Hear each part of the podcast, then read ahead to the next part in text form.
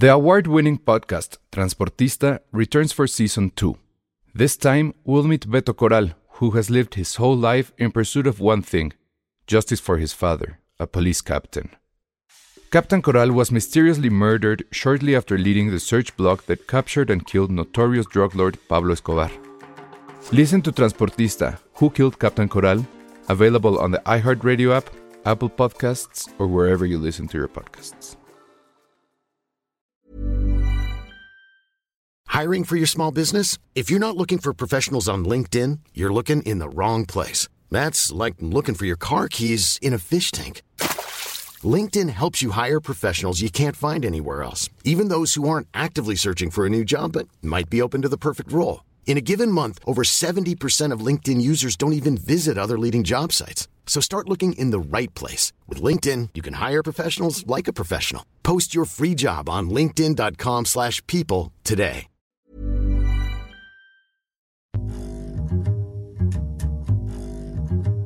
Hola, ¿cómo están? Bienvenidos a Filmsteria, el podcast de cine que celebra que la huelga de escritores ya llegó a su fin.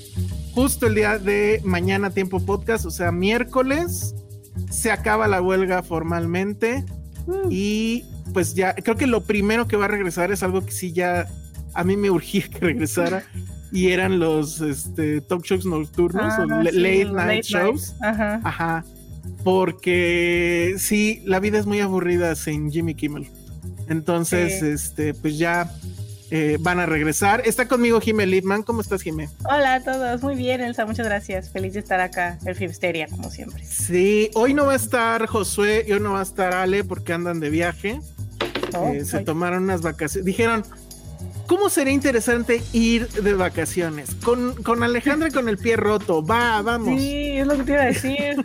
¿A poco se fue así con el- las muletas? Sí, eso? sí, Wow. sí. Pero pues es que ya lo tenían todo planeado, entonces pues ni modo Muy dejarlo ir. Pero creo- el otro día vi a Ale y, ya, ¿eh? Ya es ¿Ya está así, mejor?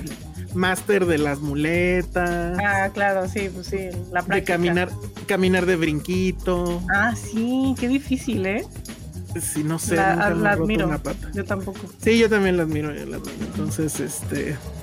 Bueno, pues no van a estar. Al ratito ya llega Penny.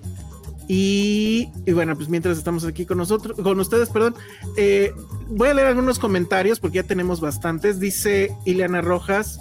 Hola Filmsteria, me salvaron en un vuelo de 12 horas por Aeroméxico en el que mi pantalla para ver películas no servía y lo único que tenía descargado eran sus podcasts Ah, está muy padre eso, pero no sé a qué te refieres con que te salvamos del vuelo. A lo mejor con los podcasts ya te dormiste durísimo y ya no sentiste las 12 horas. Porque a ver, si, si duramos un promedio de dos horas y media, ¿cuántos podcasts son 12 horas? No sé, yo soy Como- malo calculando. como seis. Como- Sí, eh, sí, ¿verdad? no menos, Sí. de hecho. Ah, pues sí, sí es completamente, se puede hacer. Pero muy bien, ahora, en esos casos no se vale pedir que te suban de categoría y te manden a Ajá. primera. O te cambian. Bueno, es que, que si venía lleno, pues igual no había más asientos, pero pues te Ah, puede qué mal. cambiar. Si hubiera, si, si uno de, de primera categoría hubiera estado vacío, sí lo peleaba. Ajá, está padre eso. Sí, sí, Hubiera sí. estado padre. ¿Alguien lo han cambiado alguna vez? Eh, eh, había trucos para hacer eso, ¿no? Había- a mí sí me cambiaron, pero porque el avión se retrasó. O sea, era conexión. Y, Mm. eh, de- o sea, del, aer- del aeropuerto del que salí, me dijeron, "Isco, eh, no vas a llegar a la conexión. Entonces, o te ponemos en un vuelo de primera clase, o te esperas y mañana te damos ya como el, el vuelo normal. Y yo, ay, pues no, me espero de primera clase. Digo que era Claro. como cuatro horas después, pero dije, no, sí me espero. Y estuvo padre. Me lo vas a Pero esperar ¿cuántas- hasta- ¿Cuántas Ajá. horas estuviste de vuelo? Ah, ni- o sea, poquitas, porque venía de, de Atlanta. Entonces fueron como Ah, que cuatro. Ajá. Algo así, sí. Pero sí estuvo chido. No- ¿Qué, hay en primera clase? Platícanos a los que nunca hemos pisado en primera clase. Pues enormes los asientos, así como, Ajá. como en, ya sabes, este, las salas VIP. Ajá, Ajá. sí. Y te dan mimosas. Eh, cuando sí. llegué me dieron una mimosa, me dieron Ajá. una cobijita Este, y el menú, o sea, puedes escoger obviamente qué quieres pedir de comer y o no cuesta y es así de que, ya sabes, pollo con salsa de orégano, no sé qué, o sea, como que nada que ver con los cacahuates así, la coquita, ¿sabes? O sea, es un menú, pues ya, o sea, así de como de comida. La coquita. Ajá, de cena, cena bien. Y este, pues hay mucho espacio. No tenía tele a donde yo fui, pero como era un vuelo cortito, yo creo que no tenía como. Ah, pero pues te entretuvieron comiendo. Ajá, sí, pues me la pasé comiendo, estirándome. Obviamente te dan así como, ya sabes, de que te dan eh, audífonos para que lo conectes como a, los asientos, ya sabes. Y este, y era pues súper a gusto. Digo, yo siempre me duermo en esos viajes, entonces como que no, no, quise ver nada. Pero sí, estuvo, estuvo padre. Mi hermano sí, una vez sí fue, sí se fue en primera clase a Londres en British. Órale. Ajá, pero en, British Airlines es de que llegas y ya se saben tu nombre. Entonces te saludan por tu nombre. Órale. señorita Lipman, este es su asiento. Y así, ajá. Y no es mimosa, es champaña. Ah, bueno, está mejor, está aún mejor sí, y ya como en el descanso que se hace cama, el, ya sabes, o sea, que si es un vuelo internacional se hace camita. Órale. Sí, sí, no manches. Eso está padrísimo. Ajá, pero es que es en serio estúpidamente caro, o sea. Sí, o sea, no es, ni que salga el. Ajá, nada, más, nada más vuelo y ya me regreso. Exacto, piso el aeropuerto y ya, me regreso. Sí, bueno, muy bien, Ileana. Dice Alex Suárez, el podcast de cine con las mejores anécdotas de 15 años. Pero ya las ah, hicimos, porque justo cuando hablamos de You're so not invited to my bar mitzvah o algo así, este, justo estábamos, bueno, platicamos anécdotas de 15 años y justo preguntábamos que por qué no hay una película de 15 años mexicana y ustedes nos dijeron, ya viene, ya la vi, creo que fue el único tonto que fue a verla. Eh, y al rato les platicaré de. Ah, qué emoción, yo sí quiero saber. Ajá. Iván Chimal dice a todos bienvenidos a Filmster, el único podcast de cine que transmite cuando quiere. Pues, pues, más bien es cuando puede, mano, porque de repente se complica. Pero la verdad es que creo que no ha habido en todo este tiempo, ya son cuántos? 3, 381, este es el episodio 381. Creo que ninguno de esos ha habido una semana, digo, a menos que haya sido Navidad, Año Nuevo. También. Ajá, vándale. Creo que ninguna semana hemos faltado. O sea, evidentemente a veces no podemos estar todos, pero sí, creo que nunca, nunca les hemos fallado. Entonces, a veces tenemos que cambiar de día y todo, pero bueno. Y justo Iván dice, Elsa, deseame suerte para que en lo que dura este podcast pueda acabar mi algoritmo de MATLAB. Híjole, MATLAB. Esa cosa es horrible. Pero bueno, de cómo, que es, es, según yo, es una madre que justo haces algoritmos y te hace las gráficas, no sé, tiene años que no, ah. no me paro frente a un MATLAB, pero bueno, bueno, años, décadas. Qué anciano estoy. Bueno, sí, no, no. Este, Polito Ortega dice de cómo va hasta el Petron, al rato les decimos. Nora Rodríguez, feliciten a mi mamá, fue su cumpleaños el fin de semana. Muchas felicidades, mamá de Nora. Felicidades. Espero que su hija se haya portado increíble, la haya llevado a comer, le haya hecho pastel. ¿Qué más se hace a las mamás? Este, ajá. Eh, flores. Chiles en nogada, flores, claro. Sí, sí, sí. Que le haya puesto a Denis de Calaf. Bueno, ese es de Mayo, ¿verdad? sí, Pero, no sé, a Chayán, que le haya puesto a Chayán. Ajá. Eso sí. el rato el banquero. Ay, órale.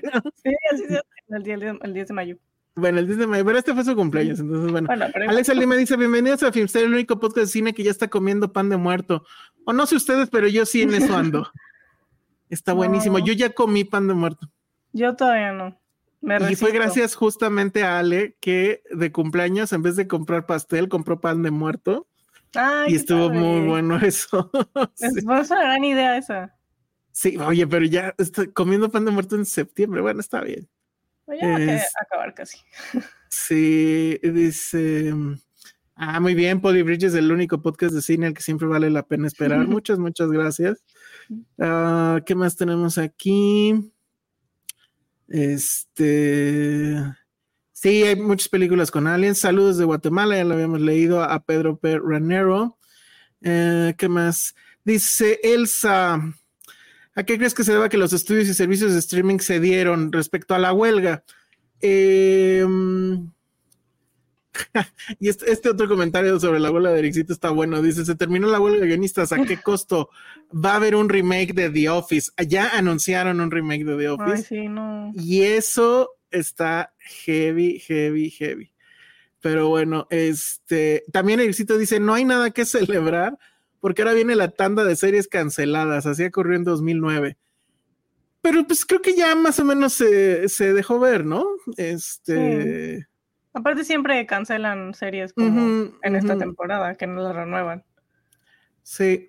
Eh, a ver, pues rápido, ¿por qué se dieron? Pues muy fácil, este, no había de otra. O sea, literal, no había de otra. O morir o ceder. Yo, por ahí hubo una declaración que no sé, creo que se la achacaron al de Disney, que pues él sí se iba a esperar hasta ver quién aguantaba más.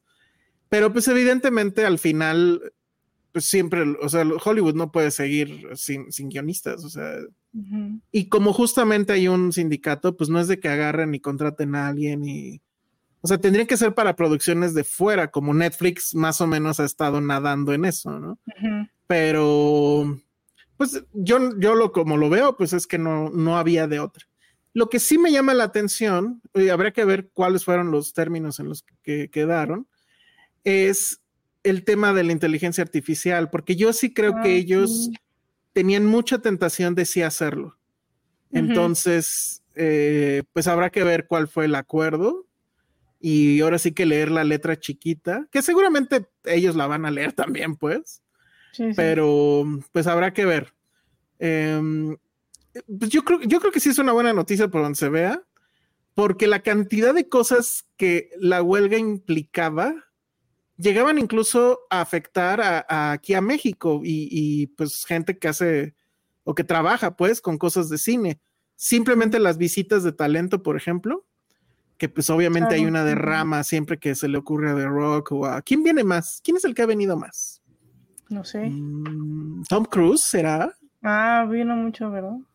Creo que sí, así en... no sé. Pero, no sé, o sea, cada que viene alguien, pues siempre hay trabajo pues para toda la gente, por ejemplo, que ponen los, este, los escenarios, que organizan a la gente, todo eso, pues es chamba. Y ahorita, por ejemplo, pues hubo una sequía enorme, ¿no? Entonces, ojalá le toque a Scorsese y a DiCaprio venir. Ah, sí, estaría, estaría increíble. Pero no creo, porque ahora me enteré en una entrevista que, que en realidad ya a Scorsese no le encanta volar. No, pues que está viejito. Ya está viejito, pues, sí. ¿Cómo le va a gustar? Ah. pues que lo manden a primera. o sea, sí, pero imagínate, híjole, despertarse temprano, ir al aeropuerto. Sí, esperar. O sea, si ya ahorita es como, imagínate a los 80. En, en, esa entrevista sí dijo que sí, que si lo hacían volar, sí pedía el, el, avión privado. Y así, pues cálmate, Scorsese. Digo, contaminan buen, pero. Le vale, fíjate, le vale. Hola, Hola, ¿cómo, están? Bien, ¿y ustedes? ¿Me oigo bien?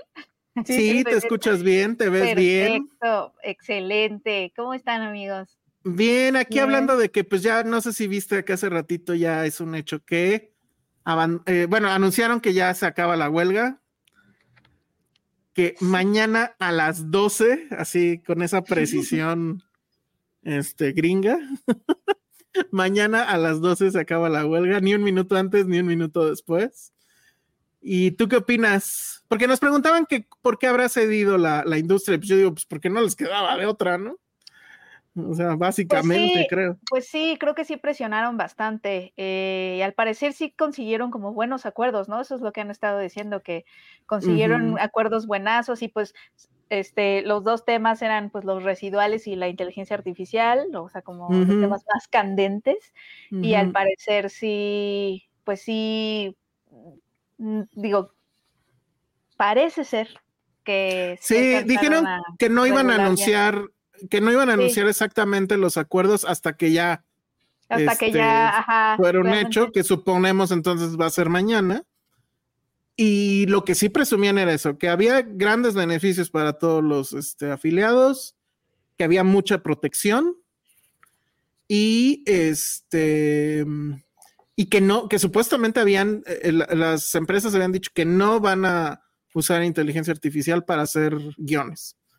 Entonces. yo ya vi aquí a los acuerdos que llegaron. Ah, sí, a ver. Protecciones contra la inteligencia. Dice que los estudios no le pueden pedir a los escritores que usan inteligencia artificial. Que tienen que, los estudios tienen que decir que cualquier material que haya sido con IA pues, fue hecho con IA, no con escritores. Y que mm, eh, todo el material que se ha generado con inteligencia artificial no va a ser considerado como material de origen, o sea, source material, y no puede usarse para quitarle crédito al, al, escritor humano. Entonces, eso es lo que... Lo que Oye, pero eh, está, está interesante porque entonces eso quiere decir que sí pueden usar IA. Ajá, exacto. Es lo, que, tienen que anunciar. Pues es que, ¿sabes que Era un poco, y, y, los actores lo decían, como que también era un poco imposible frenar por completo el uso de la inteligencia artificial, no nada más aquí, sino en general en otras industrias, ¿no? Como que era una fuerza imparable y lo que había que hacer era regularlo para que justamente no significara más precarización a las chambas. Eh, pues sí. Sí. Ahora, e, en, los actores creo que sí es una cosa bien diferente, ¿no? Por el tema del likeness. Eh, no, no sé, ahí, eh, ¿qué pasa con la huelga de los actores? ¿Ya también? no, no, esa, esa, todavía no. Pero yo supongo que pues ya, o sea, será cuestión de días. Este, que por cierto, eh, es la, esta es la segunda huelga más larga de escritores, pero creo que estuvieron como a cinco días de romper el récord. También se dieron un buen de, Drew Barrymore, ¿no vieron? Que ah, lo de Drew Barrymore, que iba a regresar su show y todo el mundo iba a pues, regresar su show. Y todos así de, pero, pero ¿y quién lo va a escribir? No, pues este, no, sí, sí lo vi también. Tenemos unos monos aquí. Sí, pero ya dijeron si hubiera esperado una semana más y ya podía regresar su show. Sí, pues, ya después. Sí, o sea, sí era como, mm, porque como no es un news show, eh, sí, los escritores sí estaban bajo contrato del Writers Guild of America, ¿no? Ella no, o sea, lo que ella hace ahí no es, no está bajo el SAG, es otro contrato, pero, pero los escritores sí, entonces. claro. Entonces le iba a hacer como Krusty cuando se va a una estación de televisión en la Antártida, o no me acuerdo, y él ella solita iba a hacer todo. Ajá, ajá. Sí, no, la verdad es que sí fue una cosa rara ahí. superoso. Pero bueno, a ver, vamos con más comentarios. Leo Hernández, estábamos hablando de viajar en primera clase. Penny, ¿tú has viajado en primera clase? No, nunca me ha tocado. No, a mí tampoco, pero siempre, he sido, siempre he sido pobre, esperen. hubo un, hubo un, o sea, como que siento que no aproveché. Hubo una época en mi vida que fueron, no fue corta, fueron como 10 años en donde viajaba mucho. Y me decían que tenía que sacar mi programa de puntos y no sé qué, porque, porque así es como te van subiendo, ¿no? Y yo nunca lo hice, porque sabes que siempre pensé que, que iba a ser temporal, o sea, que mi vida viajando iba a ser provisional. Y sí fue provisional, pero sí duró 10 años, ¿sabes? de que salía una vez al mes mínimo, ¿no? Yo estoy bien este triste porque yo empecé a viajar justo antes de la pandemia. Ya sé. Y, muchos de ellos son gracias a ti, Penny, de hecho. empezamos a mandar justo, antecito de la pandemia. Y valió mal, Y ya no, ya, ya nunca pude hacer eso del upgrade, ¿no? Que le llaman, que llegabas con tus puntos y te, que te mandaban como a a business este, o a la primera clase, que yo supe que muchos colegas nuestros sí hacían eso. O sea, una vez Oscar Uriel, fíjate, en mi último... Uy, Oscar Uriel, imagina. Oscar Uriel, que obviamente tiene todas las millas del mundo, tiene, tiene, es como nivel oro, platino, una cosa así, ¿no? Este, mi último, mi último viaje, mi último junket fue mm, a París. Y fue oh. justamente para entrevistar a Greta Gerwig por Mujercitas antes de que se volviera inalcanzable, ¿no? Ahora ya es muy inalcanzable. Ya no se puede. Pero yo estaba feliz porque me gustaba mucho ella y todo. Este, entonces fuimos y me tocó compartir como viaje con Oscar Uriel. Y me acuerdo que así, yo, yo así como la, el pariente pobre al lado de él, así como llegamos, llegamos al aeropuerto, llegamos al aeropuerto y me dijo, o sea, ya nos, nos, nos este, registramos, hicimos check-in, pasamos a las, a las puertas y me dijo, ah, yo no había comido. Me dijo, ¿tienes hambre? Y le dije, sí, vente, vamos a la sala Golden Plus, VIP, no me acuerdo cómo se llama. y yo, pero sí puedo entrar. Sí, porque vienes, o sea, dejan entrar a una acompañante, no sé qué, tú di que eres mi esposa o algo así me dijo. y ya entramos y ya sabes, ¿no? Esta sala había un buffet con muchísimos mm. postres, muchísimos guisados. este, y él así como, y él así como, ya sabes, como natural. natural. Él era un natural, ¿sabes? Era, era, su, era su ambiente, su hábitat. Y yo así como, le serví como siete postres, este. Te guardaste. me casi, te juro, casi me guardo. Sí, llegué, llegué como con cinco postres y me dijo, sí tienes hambre. Y yo, sí. Ya después yo estaba feliz con la sala porque había wifi donde conectar tu compu. Me puse a trabajar ahí. Y él fue el que se cansó, fue el que me dijo, yo creo que yo ya me voy a ir a la sala, te veo después y yo, yo me quedo aquí. Ay, guau, eso fue lo más cerca que estuve sí, de eso. Sí, pero suena súper bien, no Sí. No. Sí, eh, saludos a, Oscar Uriel. Saludos a Oscar Uriel, porque además ayer mucho cada vez que estoy, cuando coincido con él, he coincidido poco como en viajes, pero cuando he coincidido, tiene una habilidad para hacerme reír, o sea, como que es muy chistoso. Yo ayer justo me lo encontré en la función de The Creator, que al rato mm. vamos a hablar de ella. Y, y sí estuvo bien porque yo la verdad iba con toda la flojera del mundo, debo de confesar. Entonces sí traía mis palomas y refresco porque dije, me voy a quedar dormido. Y entonces, está mal que lo diga, pero bueno, entonces eh, entré con él y estábamos platicando ahí, justo me preguntó de la quinceañera, porque no la había visto, pero estaba así de, güey, todo el mundo dice que está increíble y, y, así con cara de no, ¿verdad? Digo, no, no está increíble, pero bueno, y entonces estábamos ahí y de repente, pues ya sabes, así pequeños comentarios en la película, ¿no? Pero él se tenía que ir porque, pues ya sabes, el hombre tiene todas las ocupaciones del planeta. Y cuando se fue, ya me empezó a dar sueño la película. No, no. es que empezó a cabecear. tiene una cosa muy particular, Oscar, o sea que sí, te, entretiene un montón la forma en la que te cuenta cosas, luego me contaba chismes, este, no, no, o sea, la verdad es que sí estuvo muy chistoso, este, lo, lo, lo, hace muy ameno, hace muy ameno todo. Y este, sí.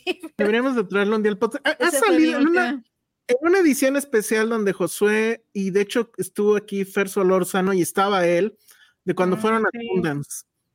Entonces, pero sí deberíamos de traerlo.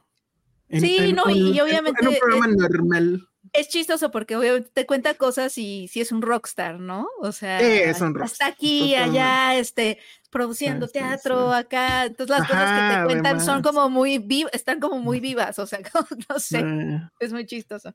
Sí, es como de, ¿qué hiciste hoy, Penny? Ah, trabajar, escribir una nota, o sea, no, y él así en un día tiene como 300 aventuras. Bueno, esa es la impresión que a mí me da. Sí, sí, yo también. Pero bueno, dice Leo Hernández, justo de la, de, hablando de la primera clase Delta, primera clase USA Hong Kong, está fregona. En Hong Kong hay una estación de tren en Kunlun y llegas a primera al aeropuerto. Te embarcan maletas desde la estación del metro. O sea, está buenísimo eso. Ya no, no te preocupas por tus maletas. Esto está increíble, dice Víctor eh.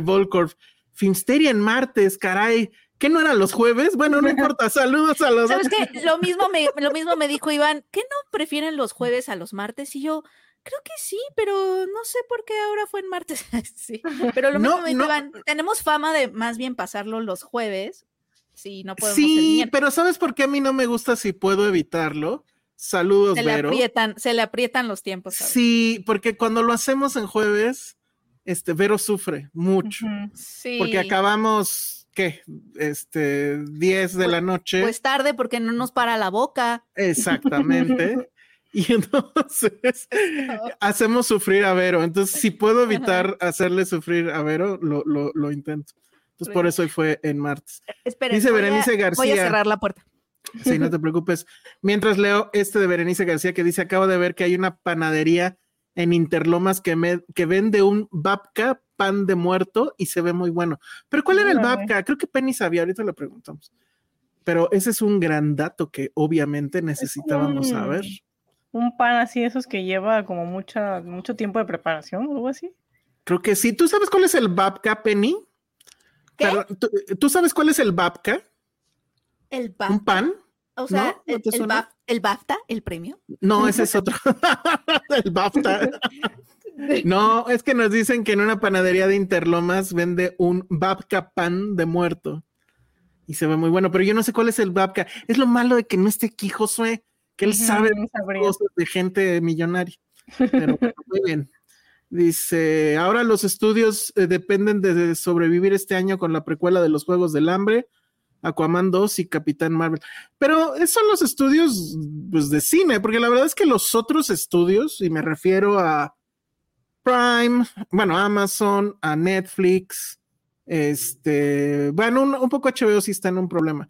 Pero sí me sorprendió que Netflix, por ejemplo, pareciera que la huelga le hizo lo que el viento a Juárez, ¿eh? No los vi nada preocupados, no dejaron de sacar series, no parece que vayan a frenar nada probablemente cancelaron algunas cosas, pero ni nos enteramos. Entonces, pero bueno. Dice, ojalá Warner se anime a regresar de un 2 este año. Pues sí, para dormirnos ahorita y no en 2020. Me parece muy bien. La Nana Fine va a pasar por esto a la historia. Oye, sí es cierto. Ay, sí, la Nana Fine. Aunque sea antivacunas. Ay, es antivacunas, yo no sabía eso. Me acabas, me ah. acabas de, de tirar a un ídolo. ¿La Nana Fine? Sí. ¿Por qué nadie es perfecto? Solo Guillermo del Toro. Sí. Solo Guillermo del Toro es, es aparentemente perfecto. Habría que preguntarle a su ex esposa. Cuando, cuando estaba. Ah, sí, cierto. La ex esposa. No, digo, no, no porque se sepa que haya hecho nada ni nada, pero por lo regular las ex esposas siempre nos pueden decir. pero se fue además con una güera, Penny.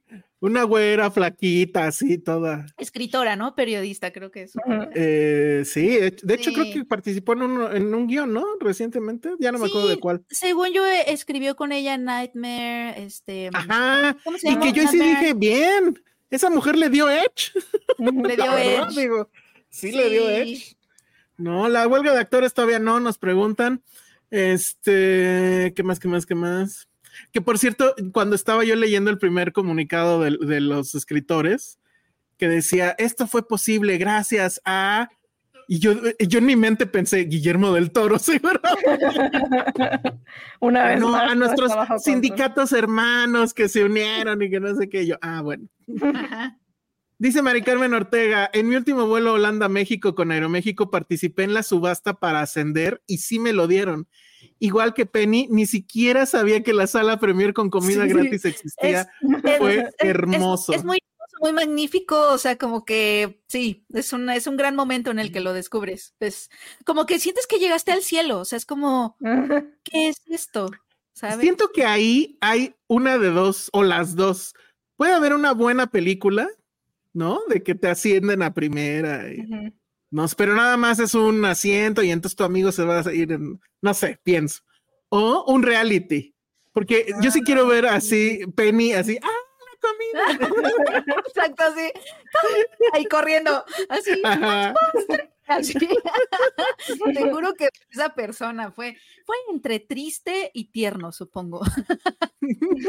Oye, ya están haciendo aquí las. y tierno, supongo. No, estuvo bien, estuvo bien. Yo la verdad nunca lo he hecho y sí digo que no he vivido, carajo. Pero bueno, Jack Fan. La, comida sí te pone de, muy buenas. Sí, claro, por supuesto, para todo, sí, para todo. Comida te pone de buenas. Jack Fan está haciendo la pregunta incómoda respecto a Oscar Uriel. ¿Cuántos, años, tiene? Oscar Uriel? Porque yo era niño. Parece que tiene toda la vida. No, yo era niño y él andaba viajando y haciendo 24 por segundo. Sí, ya, ya, tiene años haciendo esto, pero, o sea, tiene muchísima energía, es como muy, muy vivaz. Parece sí, no, sí, no, años. Y pues sí, se, sí se pone buenas cremas, ¿no? Sí, yo creo que, sí, debemos admitir. Se ve muy bien, ajá. Entonces, bueno, sí es lo malo de que uno sea así como que Le valga madre eso. Dice Patti, ¿odiaste un poquito menos al maldito capitalismo, Penny? Pues sí, la verdad ni me acordé de él cuando estaba comiendo los postres. Eso, sí, sí. ¿Capitalismo? ¿Quién? ¿Capitalismo? ¿Quién? ¿Qué está pasando?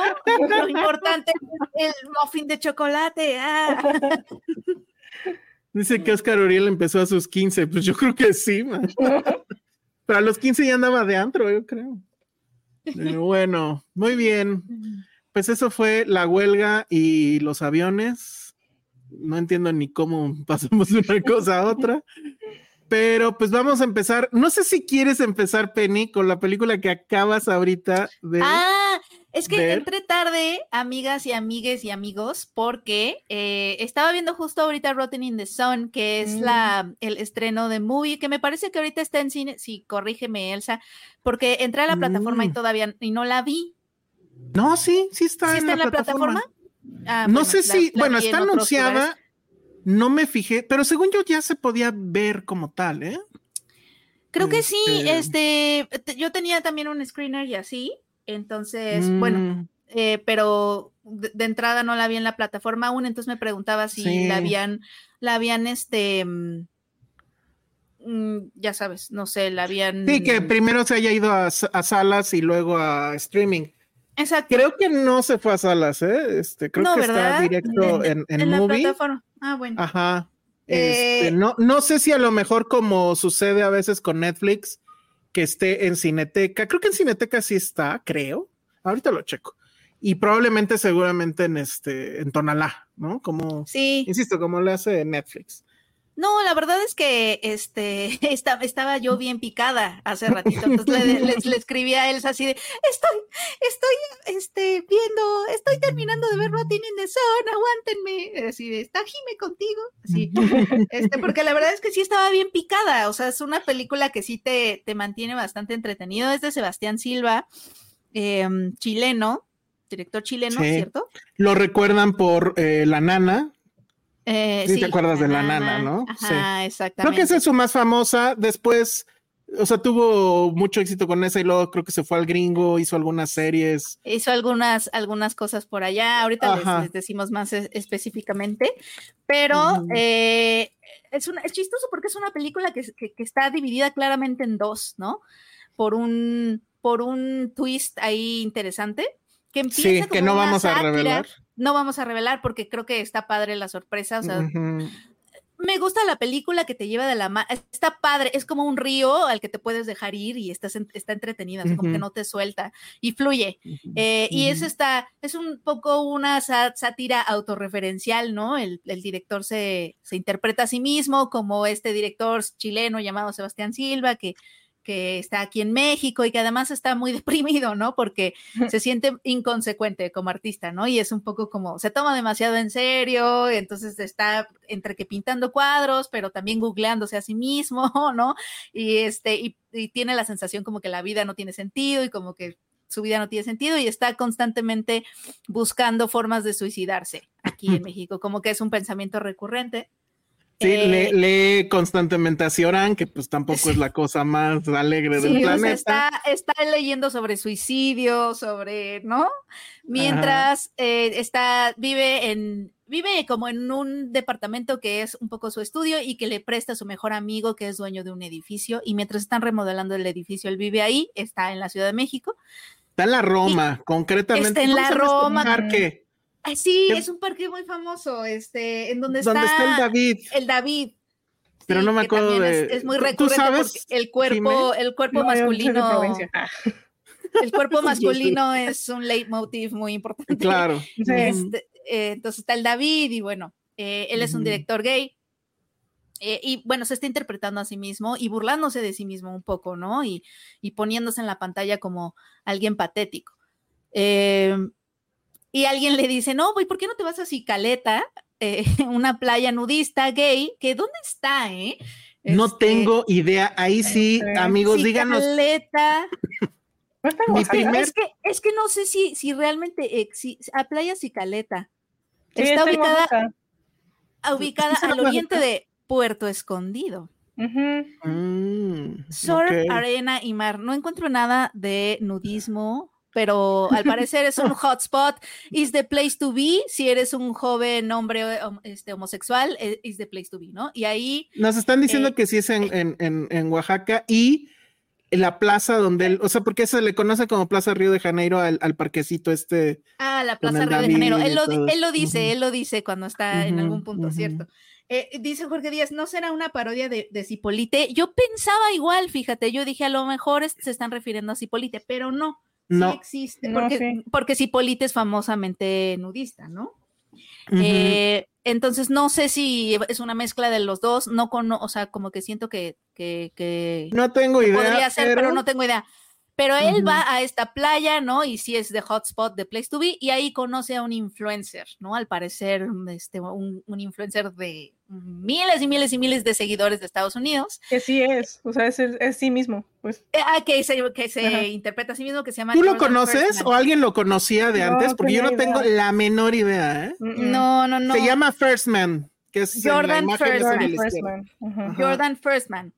Este, y bueno, se está interpretando también a sí mismo.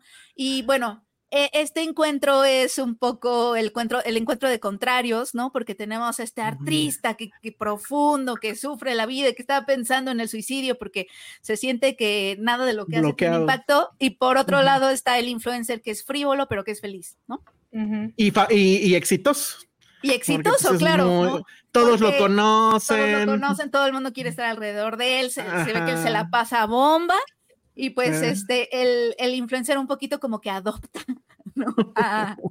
a, este, a este torturado este, cineasta, lo adopta, lo invita a la fiesta y le dice que es muy especial. De eso cuando te conocen al primer, todo el mundo hemos conocido a alguien así, ¿no? Que te conocen en una fiesta y ya te dicen, hermano, eres lo mejor, ya sabes, como que eres muy especial en mi vida. Todos, todos hemos conocido a esa persona que parece que es tres veces más feliz que tú, ¿no? En la fiesta y que, y que claro, ¿no? Que, es, que viven este, que es un, es un momento muy superficial de somos hermanos, eres especial, todos, todos tenemos a alguien así. Sí te, la, sí te la han aplicado, Penny, así de, ay, yo te leo. sí. No, o sea, tengo amigos, tengo amigos, no voy a decir sus nombres, que así nos hicimos amigos, así. lo mismo que sucede con, con estos dos hombres de que te adoptan y que tú eres medio introvertido, pero ya estás en las fiestas tengo amigos que nos hicimos amigos así, ¿no? Y que desde el primer día ya yo era su hermana del alma y ya sabes. Este, y después ya evolucionó la amistad, etcétera, pero, pero sí, entonces como que eso pasa, ¿no? Me sentí identificada con eso. Eh, y bueno, de, el, el, influencer quiere que Sebastián Silva, el director chileno, llegue y le dice, ayer vi tu película, ¿no? Nadie ve, eh, debe de ser una, debe ser una señal del destino porque nadie ve tu película y yo la vi ayer, ya sabes cómo. sí, no, este buenísimo todo eso. Ahora, todo esto que está pasando y que son los primeros tal vez 20 minutos, en realidad, o no sé tú cómo lo sentiste, pero sí un momento en que dices, ¿a dónde va esto? ¿No? ¿A dónde va esto? ¿Qué estamos Parece que no hay pies ni cabeza. Parece por un, cuando, cuando se conocen y empiezan como a, empieza esta interacción entre ambos, porque, eh, bueno, el, Jordan, que es el influencer, está tratando de que Sebastián Silva trabaje con él en, el show que él está preparando, ¿no? Él quiere preparar un show este, sobre él mismo, ¿no? Todo sobre él mismo de influencer, que obviamente a Sebastián Silva le parece una pavada, le parece la cosa más frívola del mundo, ¿no? Se ve que ve un poco con menosprecio al influencerismo, ¿no? A pesar de que se la pasa consumiendo redes sociales. Eso es lo que pasa con Sebastián, se la pasa consumiendo redes sociales y al mismo tiempo ve lo que hace Jordan como como algo menor. ¿no? Este, y parece que, la sátira va a ser una cosa de vamos a verlos a ellos trabajar, como a estos, estos opuestos trabajar, porque regresa este. Eh, eh, Sebastián, regresa de su vacación y está tratando de picharle cosas a lo que se ve como ejecutivos de streamers. Y de HBO, tal cual. HBO, tal cual está tratando de picharles una serie y todo, y no les gusta ninguna hasta que, hasta que desesperado menciona el show con el que, de, con el que está trabajando con Jordan Firstman, cuando al principio no quiere hacer eso. Desesperado les menciona eso y los ejecutivos así de, eh, me encanta, ¿te refieres a Jordan Firstman, el influencer? Ya sabes, parece que va a ser una sátira. Es como Curb Your Enthusiasm. Que tiene que ver con que tiene que ver con el contenido, con cómo consumimos ahorita redes sociales, con el influencerismo. Parece que va a ser una sátira de eso y de cómo estos dos se ven obligados a trabajar juntos. Y de, repente, ya, no digas más. Hay un giro muy inesperado y se convierte en la película en otra cosa. y Eh, eso, eso es lo que hace cabronamente especial a esta cinta.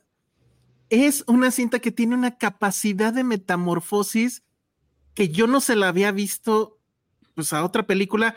Hace rato, en tono de broma en tono en serio, decía, es que no sé si esta es una película mexicana tal cual, porque en movie dice México, Estados Unidos.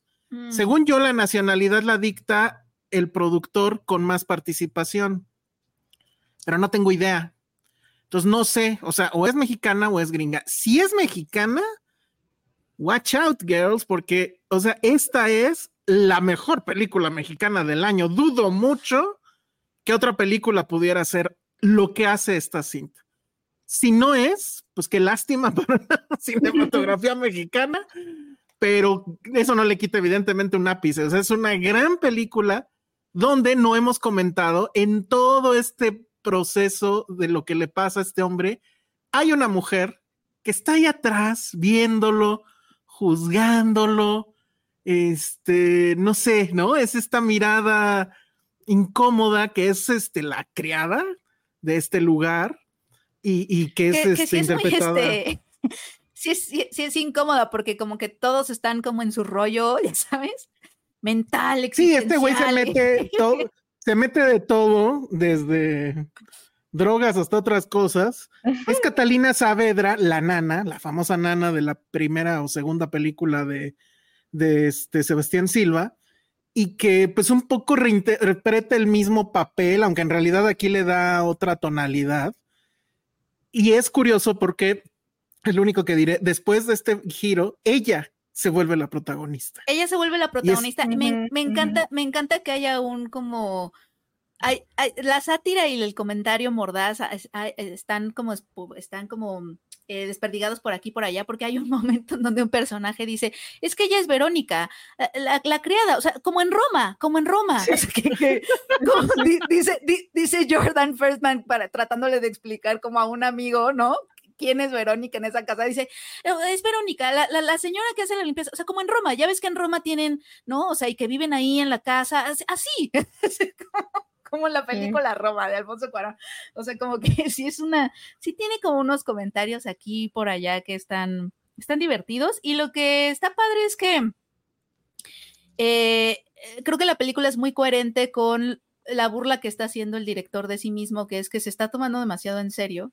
Y justo la película no se toma demasiado en serio a sí misma. Eh, no, o sea, como que parece que va a querer decir algo y de pronto llega este Lo que pasa giro, es que, lo que pasa es que es una película, bueno, es una película demandante para el público. De entrada, esos primeros 30 minutos, 40 minutos tal vez, no, son menos, son como 30 minutos, te pasa eso. O sea, llega un momento en que dices, ¿esto a dónde va? Y no dudo que si estuvieras en la sala, bueno, en cualquier sala, la de tu casa o en la de cine, estuvieras tentado a tomar el celular, ¿no? Y, y, pues ponerte a verlo porque pareciera que no va a nada y que es de esas películas entre experimentales, snobs de alguien que se cree director y bla, bla, bla, bla, bla. Y peor de, si te trae, sabes de que trae una propuesta estética Ah, y quiere decirte algo, si etcétera. que es el mismo y que se está interpretando a sí mismo, no puede ver nada más así de cringe, ¿no? Pero la película te va a sorprender de una manera en serio que no la, no la telegrafías. Reto aquí públicamente a Patti Montoto descubrir por dónde va. Ah, ella es experta ella en es eso, sí, sí, sí, sí. en descubrir las tramas. Pero bueno, quiero, sí la pudiste ver, ¿verdad, Jimé? Sí, sí la vi, sí la vi. Perfecto, porque hay otra cosa que no hemos dicho. Y, y, pues es una película que hay un momento donde, pues sí, parece película porno gay. Eh, la pantalla, hay momentos donde se inunda de penes.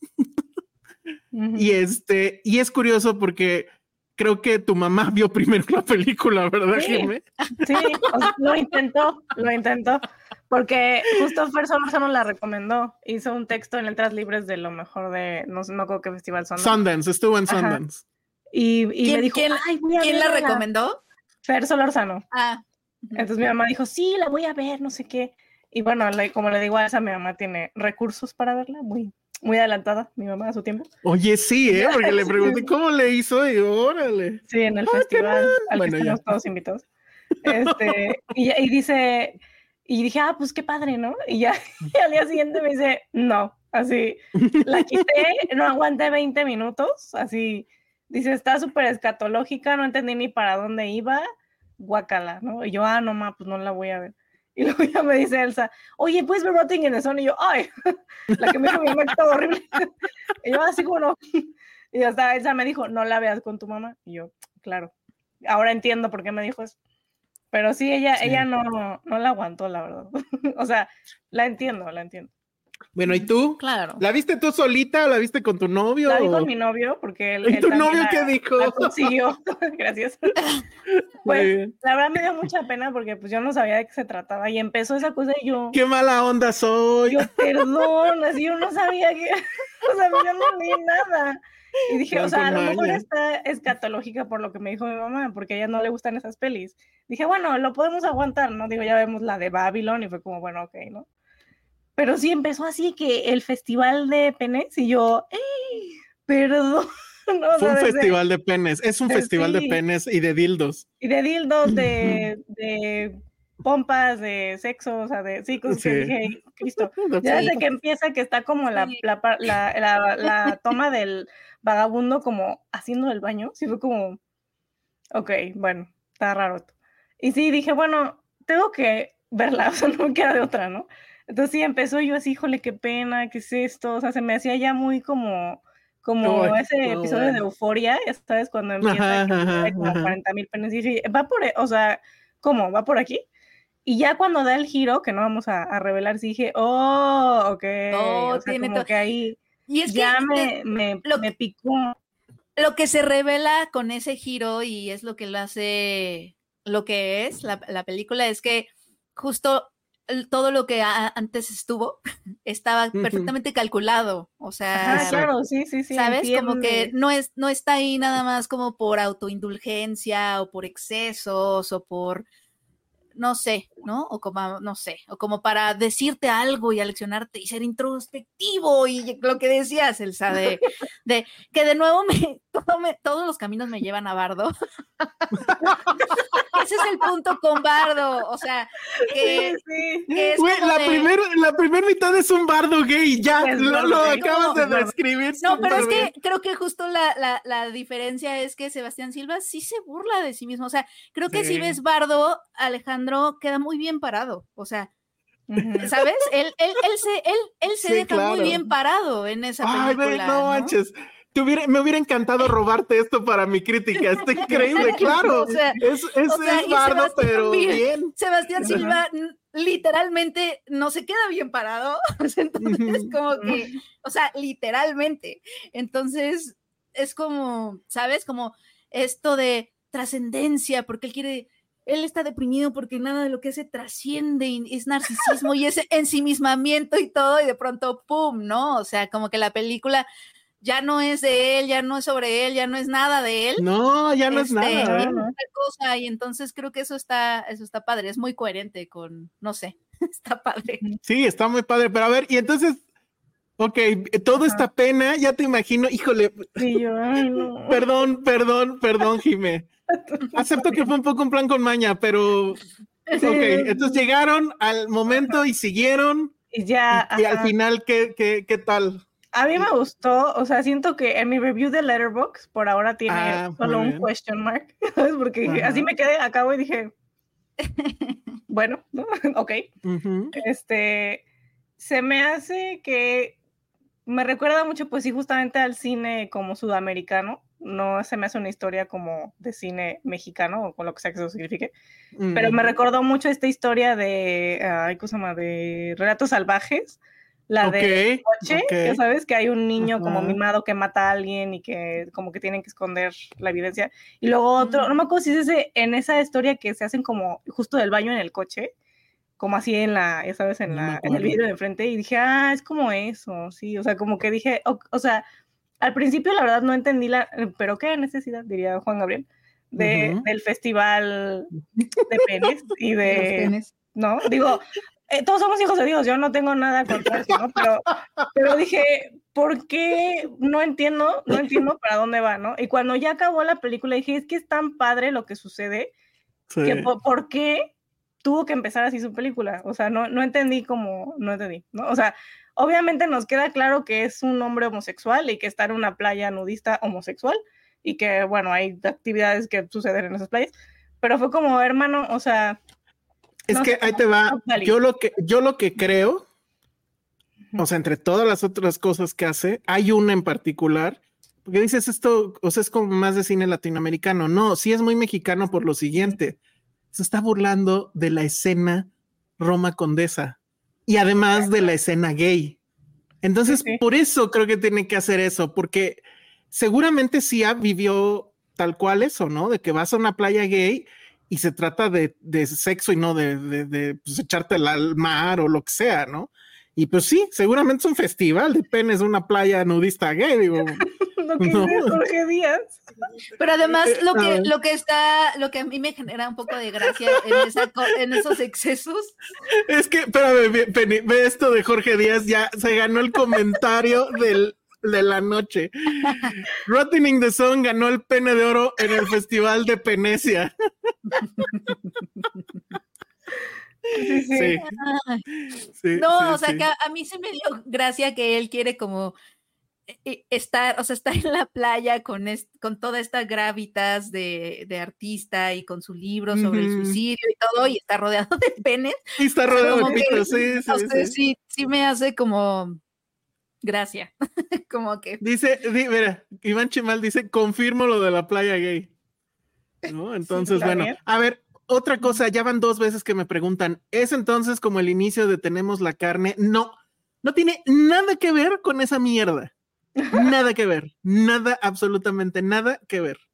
Este, para mí es eso también, o sea, es esta burla de la, eh, eh, de esta es que la Roma Condesa es este lugar escenoso, lleno de artistas y, que viven en sus estudios, en donde que viven en sus estudios, de gente, porque además los conozco, gente que no tiene un peso, pero se gasta la renta de la vida por seguir en la Roma Condesa y en departamentos que de fuera se ven decentes, justo como el, el que se ve en la película, pero por dentro son una mierda todo el tiempo está en remodelación el departamento de este hombre. Entonces, el diseño de audio también está muy impresionante. El ruido de toda la colonia y de todo lo que se escucha ahí está todo el tiempo y te está taladrando la cabeza. De repente como que no lo notas, pero ya llevas efectivamente 40 minutos con estos ruidos.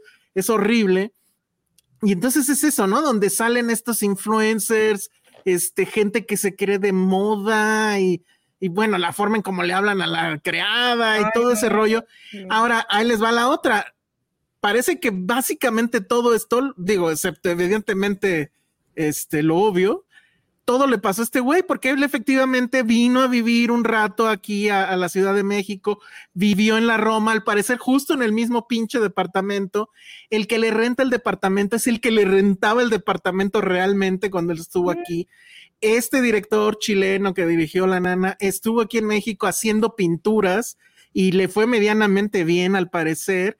Y entonces de ahí viene la idea de, toda la película. No sé si aquí conoció a este güey Firstman o eso ya fue después, pero mucho de lo que se ve y pues eso de que mucha gente de la que sale ahí, el fotógrafo sí es fotógrafo, cosas así. Entonces, la verdad es que a mí me encantó, pero sobre todo por esto, porque tiene esa habilidad de transformarse una y otra y otra vez y todos los pasos que da los hace bien, aunque pareciera que no. Porque, bueno, ahorita voy a leer algunos comentarios. Hubo más gente que efectivamente abandonó y pues no, o sea, tienen que esperar, o sea, literal tienen que esperar tienen que ser pacientes y esa espera será recompensada, creo yo. Con muchos pitos, sí, pero con, con una historia que francamente me parece que está increíble.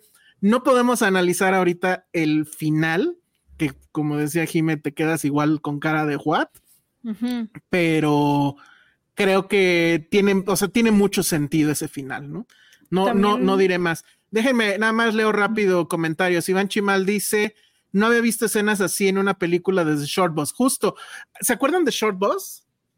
En eso también creo que salían muchos pits. Pero esa, esa, esa película me gustaba, era igual sobre la escena gay y demás. Este Ericito dice que ya se la vendí, muy bien. Dice Hugo Hernández, tipo Julián Hernández, pero cool. No, nada que ver. O sea, lo único que en que conectan pues es en, el, la temática gay. Pero no, Julián Hernández está en otro registro, tiene otras intenciones, no. No, o sea, sí es un poco desmadre aquí, pero no tanto. O sea, es que todo tiene razón de ser. Dice Doctor Coloso, en la actualidad están de moda los nepes en pantalla, ya no es de porno gay. Eh, no creo que tantos como aquí. Sí, no. Porque sí son muchos, la verdad. y, en muchas situaciones. Dice Patricia M. Ruiz, 20 minutos que parecen una pesadilla. Me alcanzó la edad en la que uno no tiene tiempo que perder. Sorry, but not sorry. Bye. Eh, te estás perdiendo de algo, Patricia, te lo juro. Parece que no, pero si aguantabas un poquito más, te ibas a dar cuenta. Porque la verdad es que sí, lo que la forma en cómo transforma la película no es menor. Dice, yo de repente pensé que tenemos la carne de Milano Rocha Minta. Todo el mundo lo relaciona con eso. Luego con su rayo láser me rompió la cabeza. No, no, no tiene nada que ver con esa mugre de, gente que, que, se cree este, disruptiva y ¿no? Pero bueno. Este, pues sí, yo, yo la verdad es que la recomiendo mucho. Yo creo que sí está en mi lista. No sé ustedes. Sí, está padre, me, la pasé, me la pasé bien. Se me quedé como siempre que veo este tipo de películas, que es como un meme, creo que es, no sé quién está en una sala de cine, es un dibujito que dice, jaja, cine de arte, nunca entiendo nada. así me quedé como, ok. No, muy mal, Jimé, muy no, mal. no, no es que no me haya gustado, es que fue como, ok. Pero lo, lo que sí me gustó es, aparte del diálogo que menciona Penny, de que dice Jordan, de que es que no sé si alguien más vive aquí en el, en el lugar creo que la señora esta, la señora Veo, como en Roma, ¿se acuerdan? Que vivía por Como en Roma. Sí, ¿te acuerdas que en Roma eh, y viven en la casa? Eso me, eso me encantó, o sea, me gustó mucho el Porque Es que, pues sí. Sí, sí, O sea, sí se ve como perfectamente en la actitud como tan pedante de los extranjeros que vienen a México a, uh, ya sabes, arte, no sé qué. Y justo me gusta el comentario, ajá, me gusta el comentario del desnovismo del arte. Me gusta la coreografía del arte de Jimé. Ah, de que como la, o sea, la, es breve esa escena, ¿no? Pero que hay una amiga que asumo que es eh, trans, de Jordan, que, tiene como exposición de arte, pero de que, ay, me prestaban una bebé mexicana, ¿a poco no se parece a mí? Y sale así con su exposición con la bebé y que le van a aventar pelota. Y dije, ¿qué? Sí se me hizo así como que muy puntual el comentario de, de cómo el arte ahorita es así como que, ah, ya sabes, soy tan disruptivo y, nada más vengo, efectivamente, vengo a gentrificar este lugar con mis exposiciones piteras, ya sabes, en un lugar que seguramente tenía cierto valor y ahorita ya no se puede usar porque ya es para las exposiciones de los pinches gringos blancos que vienen a cagar todo aquí, ¿no? Entonces, eso sí Eso, de eso habla, de eso habla, o sea, tal cual de eso también habla y de la gentrificación y todo eso, sí. Ajá, pero, vienen, vienen a hacer arte, Jimé. Sí, exacto. y, las pinturas de este güey en su, en su pared. Pero, además esto de, esto de, esto de que la señora las puso todas juntas, ya sabes, este, y enojadísimo porque, porque no, eran pinturas frescas, como las y así pues como de, eran algo que nada más tenía que ordenarse. parecía basura, o sea, parecía, o sea, eran hojas de que yute, ¿no? Pero ahora que, ahora que menciona Penny esto de Bardo, o sea, es que yo no me podía sacar de la cabeza, disculpen si es muy woke mi comentario, pero como de, es que a mí que me importa, honestamente, la historia de este director que diga como, es que yo lo veo así como que, ay, voy a hacer una historia de mi muerte, ¿no? ¿Y qué pasaría si yo no sé qué, ¿no? Como que algo así, ya sabes, no me gustó como que esta, esta asunción yo creo, que hizo este, esta persona de que voy a hacer una historia basada en mí, ¿no? Es como si se me hizo Bardo, no en el sentido de la, de la historia horrible de Bardo, que no tiene nada que aportar, esta sí, pero sí fue como de, híjole, es que yo no sé quién eres, perdón, ¿no? O sea, como que no, no, no sé, ¿sabes? Como que no, no se me hizo así como que, wow, qué importante historia me contaste, gracias. O sea, de, él en, en, particular. Pero ya cuando gira la historia, ya me gustó mucho más, ¿no? O sea, ya, ya cuando no se trata de él, me gustó porque todos son personajes detestables, ¿sabes? O sea, de verdad es como, ¿cuándo les va a pasar algo a estas personas? Sobre todo al casero. ¿Cuándo les va a pasar? Por favor ya, ¿no? O sea, y digo, pobre de la señora Vero también, ¿no? Es como que, ¿no? no, pero creo que, creo que ahí está, creo que ahí está el juego. Te digo, no podemos ahondar más porque si no, sí vendría el tremendo spoiler. Pero este, el juego está en eso, o sea, no, bueno, no sé, capaz que este tipo es este, infumable, ¿no? Sebastián Silva. Yo, pero pero creo que se está burlando, pues sí se está burlando de él. pues al menos, al menos sí logra, sí logra burlarse de él y hacerse irrelevante. Ajá, exacto, exacto. En su historia, digo, no, en estamos hablando de lo que está en la pantalla, no lo conocemos a él realmente. Sí, no lo conocemos. Y además que sí siento que, que, lo logra más que, de nuevo. Claro. otros ejemplos de, oh, de cuánto sufres y de Sí, y fíjate, ahí está la diferencia, Jimé. Nos soplamos bardo, pues porque es así sabíamos que era Iñárrito.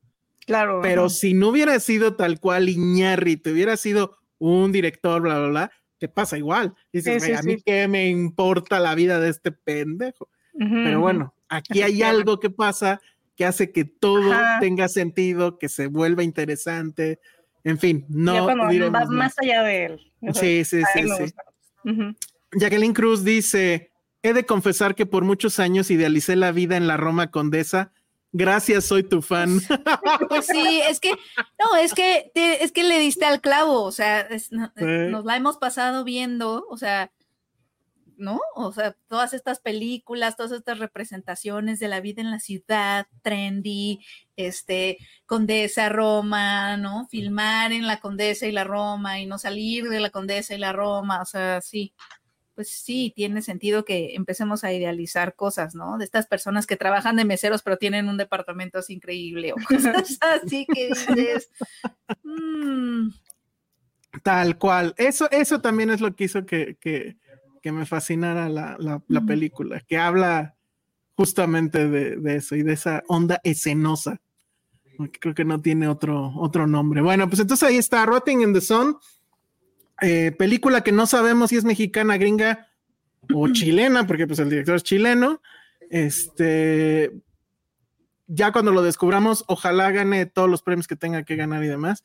Y en fin, dice, me voy dos minutos y me pierdo a Elsa hablando de pitos. dice, buenas noches. No, estoy llegando y Elsa hablando de pitos. me sacaron de onda. Shortbus, sí, yo me ya no me acuerdo exactamente de qué iba, pero Shortbus yo recuerdo que en su momento la, la aplaudí mucho. En fin. Bueno, pues entonces vamos, si gustan, porque creo que es este. No, yo creo que vamos primero con la de los aliens. ¿Tú qué otra cosa viste, Jime? ¿O nada más pudiste ver esto? Sex Education. ah, pues igual si nos. ¿Ya la cuarta? Sí, no, lo he acabado, pero sí ya lo ah, No tengo Bueno, igual ahorita la, mencionamos. Este, si quieres, vámonos este, con la bonita película de Aliens de este fin de semana que este. Ah, creo que todos volteamos a verla por el comentario de Guillermo del Toro, ¿no? Sí. Que puso un tweet diciendo que la ¿Qué tal promovió películas? Sí, no, no, no, es muy, muy, muy bueno en eso. Entonces agarra del toro su Twitter y dice, No One Will Save You. Eh, es una película muy divertida y ya no me acuerdo qué otras cosas dijo porque dije, ah, la quiero ver. No pude terminar de verla, pero ya más o menos vi cuál es. Tiene, sí es película de gimmick, según yo. Este, pero a ver, Penny, cuéntanos, cuéntanos en lo que yo ahorita regreso. Este, sí, bueno, um, cuando la empecé a ver, No, mira, la verdad es que yo la vi por lo de Guillermo del Toro y también porque soy muy fan de su protagonista que se llama Caitlin Dever, que la hemos visto en mm, varias cosas antes, ¿no? La hemos visto en Booksmart, este, la hemos visto en eh, esta serie que fue sobre Unbelievable. Unbelievable, fue Unbelievable. la verdad es que ella me gusta mucho. Y bueno, dije, ay, pues es, está padre, ¿no? Verla. Y aquí siento que lo hace muy, muy bien porque ella es una, estamos hablando de que es un thriller sci-fi que realmente prácticamente no tiene diálogos. Y que ah. es algo que, eh, no sé si ese es el gimmick al que te refieras, Elsa. se fue Elsa. Al baño. pero se fue Elsa. Ahorita viene. Este, pero es una, es una historia de pues, un poco el póster te da la impresión de que se trata sobre aliens, ¿no? Y sí, pero eh, bueno, voy a empezar desde el principio. Perdón que lo estoy haciendo terrible. Lo que pasa es que eh, la, empecé a ver no, espera, no había visto yo el póster, no había visto nada. Eh, empieza todo esto con una chica que vive en un poblado pequeño de Estados Unidos, pero ella vive un poco como en las afueras, en donde hay esta región boscosa, tiene una, una casa preciosa además, o sea, una casa en el bosque y vive sola y em, ella empieza, la, la ves en las primeras escenas un poco nerviosa porque va a salir y entonces te imaginas, se prueba vestidos, anda como practicando su saludo y su sonrisa en el espejo, te da la impresión de que, ah, yo, yo dije, tiene una entrevista de trabajo, ¿no? O algo así. Eh, eh, agarra su coche y te das cuenta que lo único que fue a hacer fue, es eh, cruzó un poco el pueblo, no agarró un poquito de camino, llegó como al pueblo que está cerca de su casa y, y manda cosas en el, en el correo pero para mandar cosas en el correo lo hace así como un poco escondiéndose y te da la impresión de que tiene esta relación extraña con la gente que está a su alrededor. Te da, empiezas a notar por estos detalles de que ella se esconde de ciertas personas, este, está muy nerviosa, este, en presencia de la gente. Te da la impresión de que el pueblo no la quiere, ¿no? De que ella, de que ella prácticamente está sola porque algo pasó en su pasado, valga la redundancia, que la hizo un poco no persona grata en, en el pueblo. Em, entonces empiezas a pensar que yo pensé, sin haber visto el póster, pensé que se trataba de una película Home Invasion, que sí, un poco, ¿no? Pero pensé que era tipo algo, no sé, extraños llegan a tu casa y nadie te salva, porque pues el título es No One Will Save You, y porque justamente nadie la quiere en ese pueblo. Pero inmediatamente, rápidamente empieza la película y ella se despierta en la madrugada esa misma noche que la conocemos y hay un alien en su casa. Este, y, lo que es muy...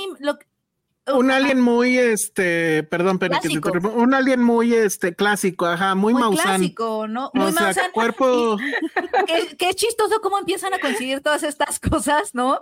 Porque estamos en un contexto muy alienígena ahorita, ¿no? En donde estamos volviendo otra vez a, a nuestras fantasías de, estas de, de, no estar solos en el universo, gracias a lo de Jaime Maussan y lo que pasó recientemente en Estados Unidos, que lo comentamos aquí. Y entonces vienen, el timing es muy perfecto de esta película en donde tenemos otra vez a los alienígenas, no tipo A Quiet Place, ¿no? No tipo Arrival, en donde ya habíamos como abandonado la idea de tener estos alienígenas totalmente antropomórficos, ¿no? Porque estábamos evolucionando más hacia imaginarnos otras formas de ser, etcétera. No, esta película te muestra a los alienígenas Mausan, ¿no?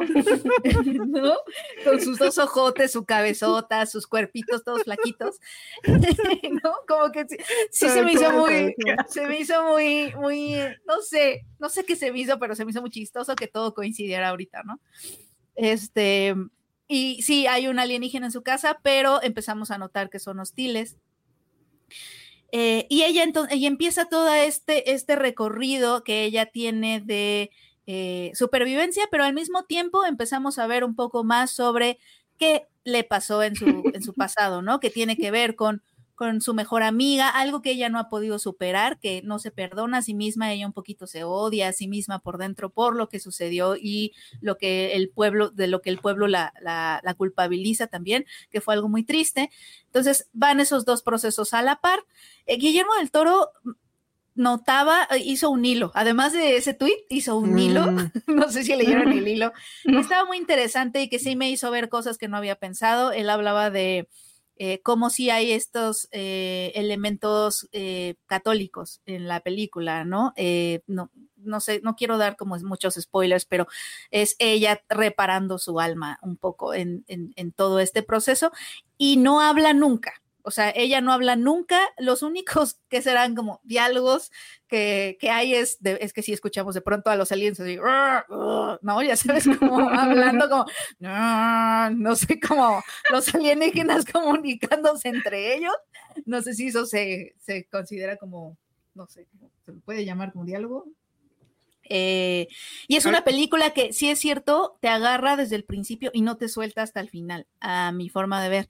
Y siento que también te reta un poco como audiencia. Eh, no te lo da todo, o sea, obviamente hay acción y todo lo entiendes perfecto, pero más hacia el final te empieza como a, dar, o sea, no te lo pone como todo tan peladito en la boca, o sea, sí te quiere como, como hacer pensar o, preguntarte ciertas cosas, sobre todo al final, que no sé si ustedes este, vieron ese final y dijeron, oh, ya lo entendí todo, o solo me pasó yo no, a mí. Yo no, yo no pude terminar de verla, ah, ese fue el tema, pero pues sí, o sea, a ver, lo que pensé es una cosa, o sea, primero me quedé pensando, híjole, esta película no es para, para streaming, porque lo intenté dos veces. La primera ya fue ayer, ya era noche, estaba cansado y dije, no, no lo voy a lograr. Entonces vi los primeros 10 minutos y ya. Y hoy antes de, intenté verla antes del programa, pero ya literal ahí ya no me alcanzó el tiempo. Pero la verdad es que se me hizo muy pesada. Y yo sí dije, híjole, es que esto sí requiere, creo, la disciplina de la sala. O sea, estar encerrado en un lugar donde no hay más distracción porque justo el gimmick de, la película es que no tiene diálogos. Me encanta esa idea porque hay mucha gente que confunde diálogos con guion o diálogos incluso o guion con historia, que no necesariamente. Entonces es, es muy bonito eso porque te das cuenta que pues no son lo mismo. Y además es como de, no me diga, no me cuentes la historia, muéstramela. Exacto. Y eso, es, eso, eso, lo hace muy bien esta película, con unas tomas y movimientos de cámara y momentos, de pronto hay como eh, eh, free, eh, el momento, hay momentos en donde se freesea todo, este, no sé, o sea, tiene como muy buenas tomas, tiene como muy buenos momentos a cámara, no sé. Sí, no, no, no, completamente al no tener, al tener que mostrar y no contar, pues evidentemente la cámara tiene un protagonismo tremendo y el movimiento fluido de la cámara y cómo va a ir recorriendo la casa en todos los recovecos y demás, eso está muy bien. Entonces yo, yo dije eso, ¿no? Dije, híjole, esto sí merecía estar en sala.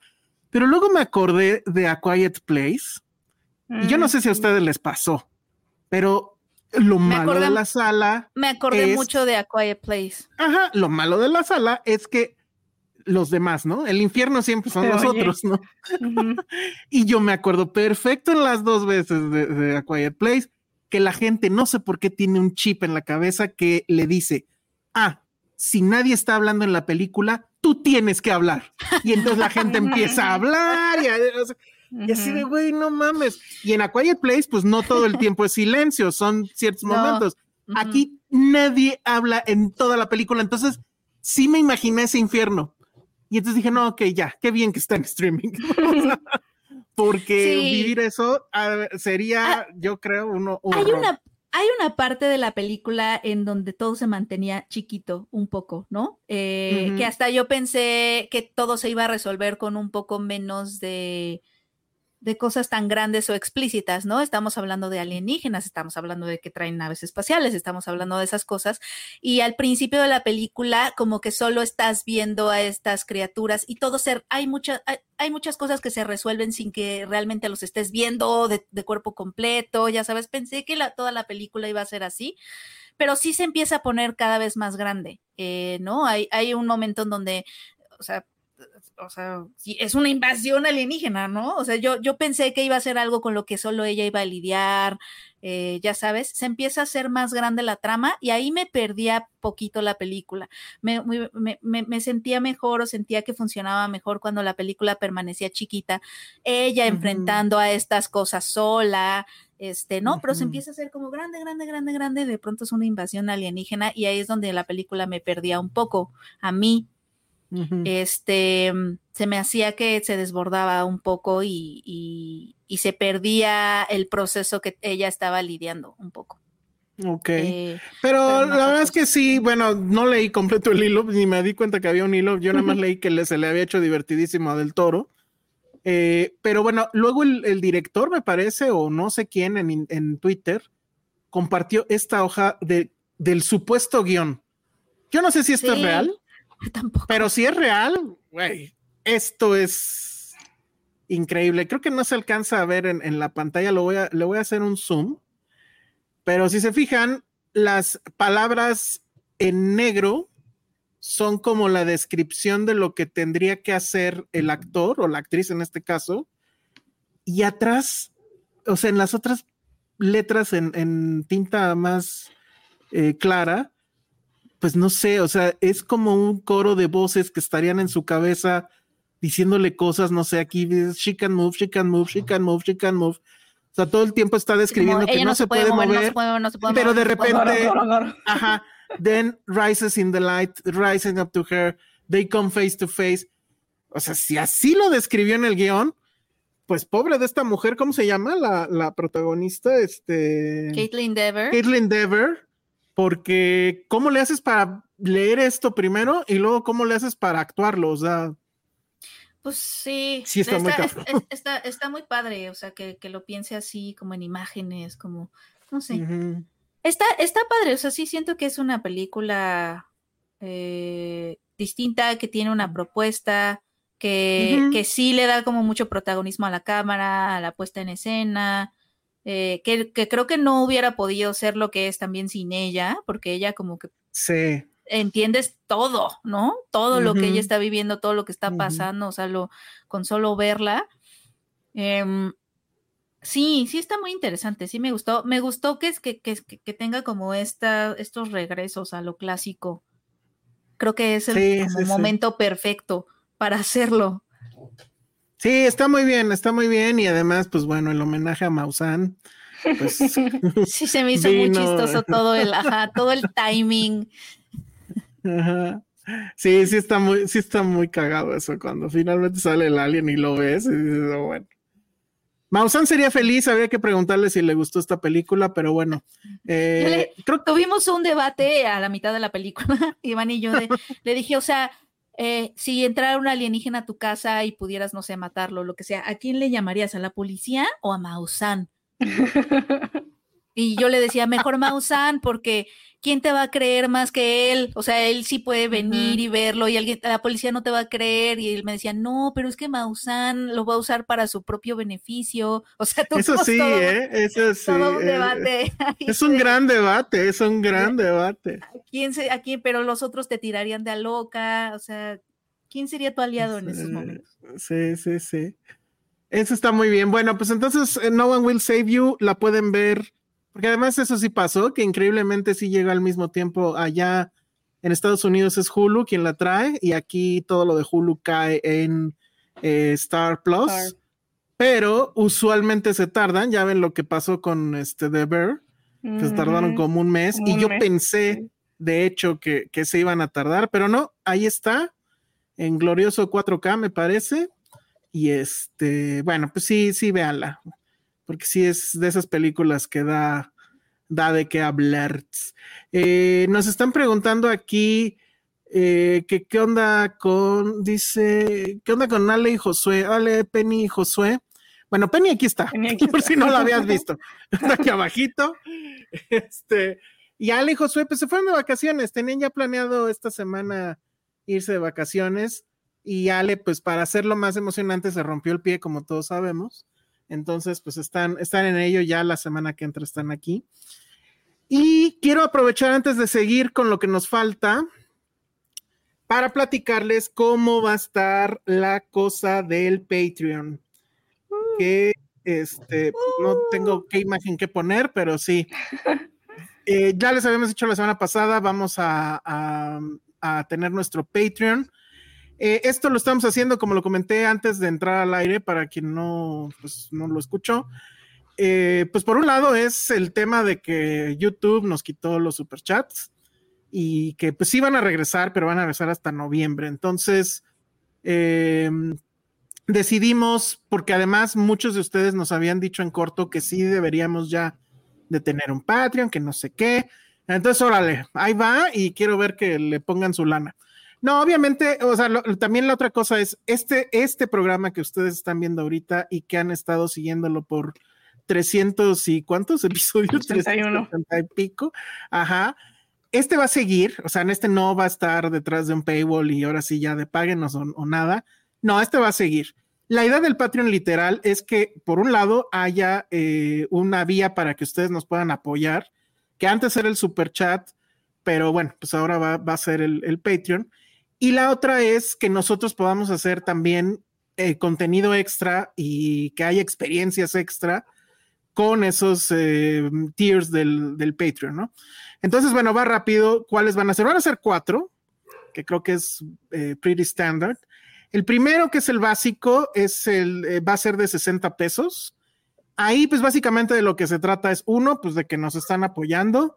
Ese es el, la cuota para que podamos comprar chocotorros, para que yo pueda seguir comprando monos, para que Josué pueda seguir comprando sus tenis y todo eso, ¿no? Y ese va a tener como extra, que es solo para los que estén en el, en el básico, obviamente, un newsletter donde nosotros vamos a hablar no nada más de cine, sino que les vamos a recomendar eh, cada 15 días las cosas que hayamos visto y que nos parecen interesantes, ¿no? O sea, a lo mejor Josué, pues ya saben que le encanta la onda gourmet, entonces les va a decir, este, fiel a, su revista, pues les va a decir dónde ir, ¿no? A comer o lo que sea. Este, a lo mejor yo les puedo recomendar desde un cómic hasta un libro, o a lo mejor una película oscura que haya visto que no sea nueva ni nada, algo que haya yo descubierto, etcétera. Penny lo mismo y Ale lo mismo, ¿no? Entonces de eso se va a tratar e, ese newsletter.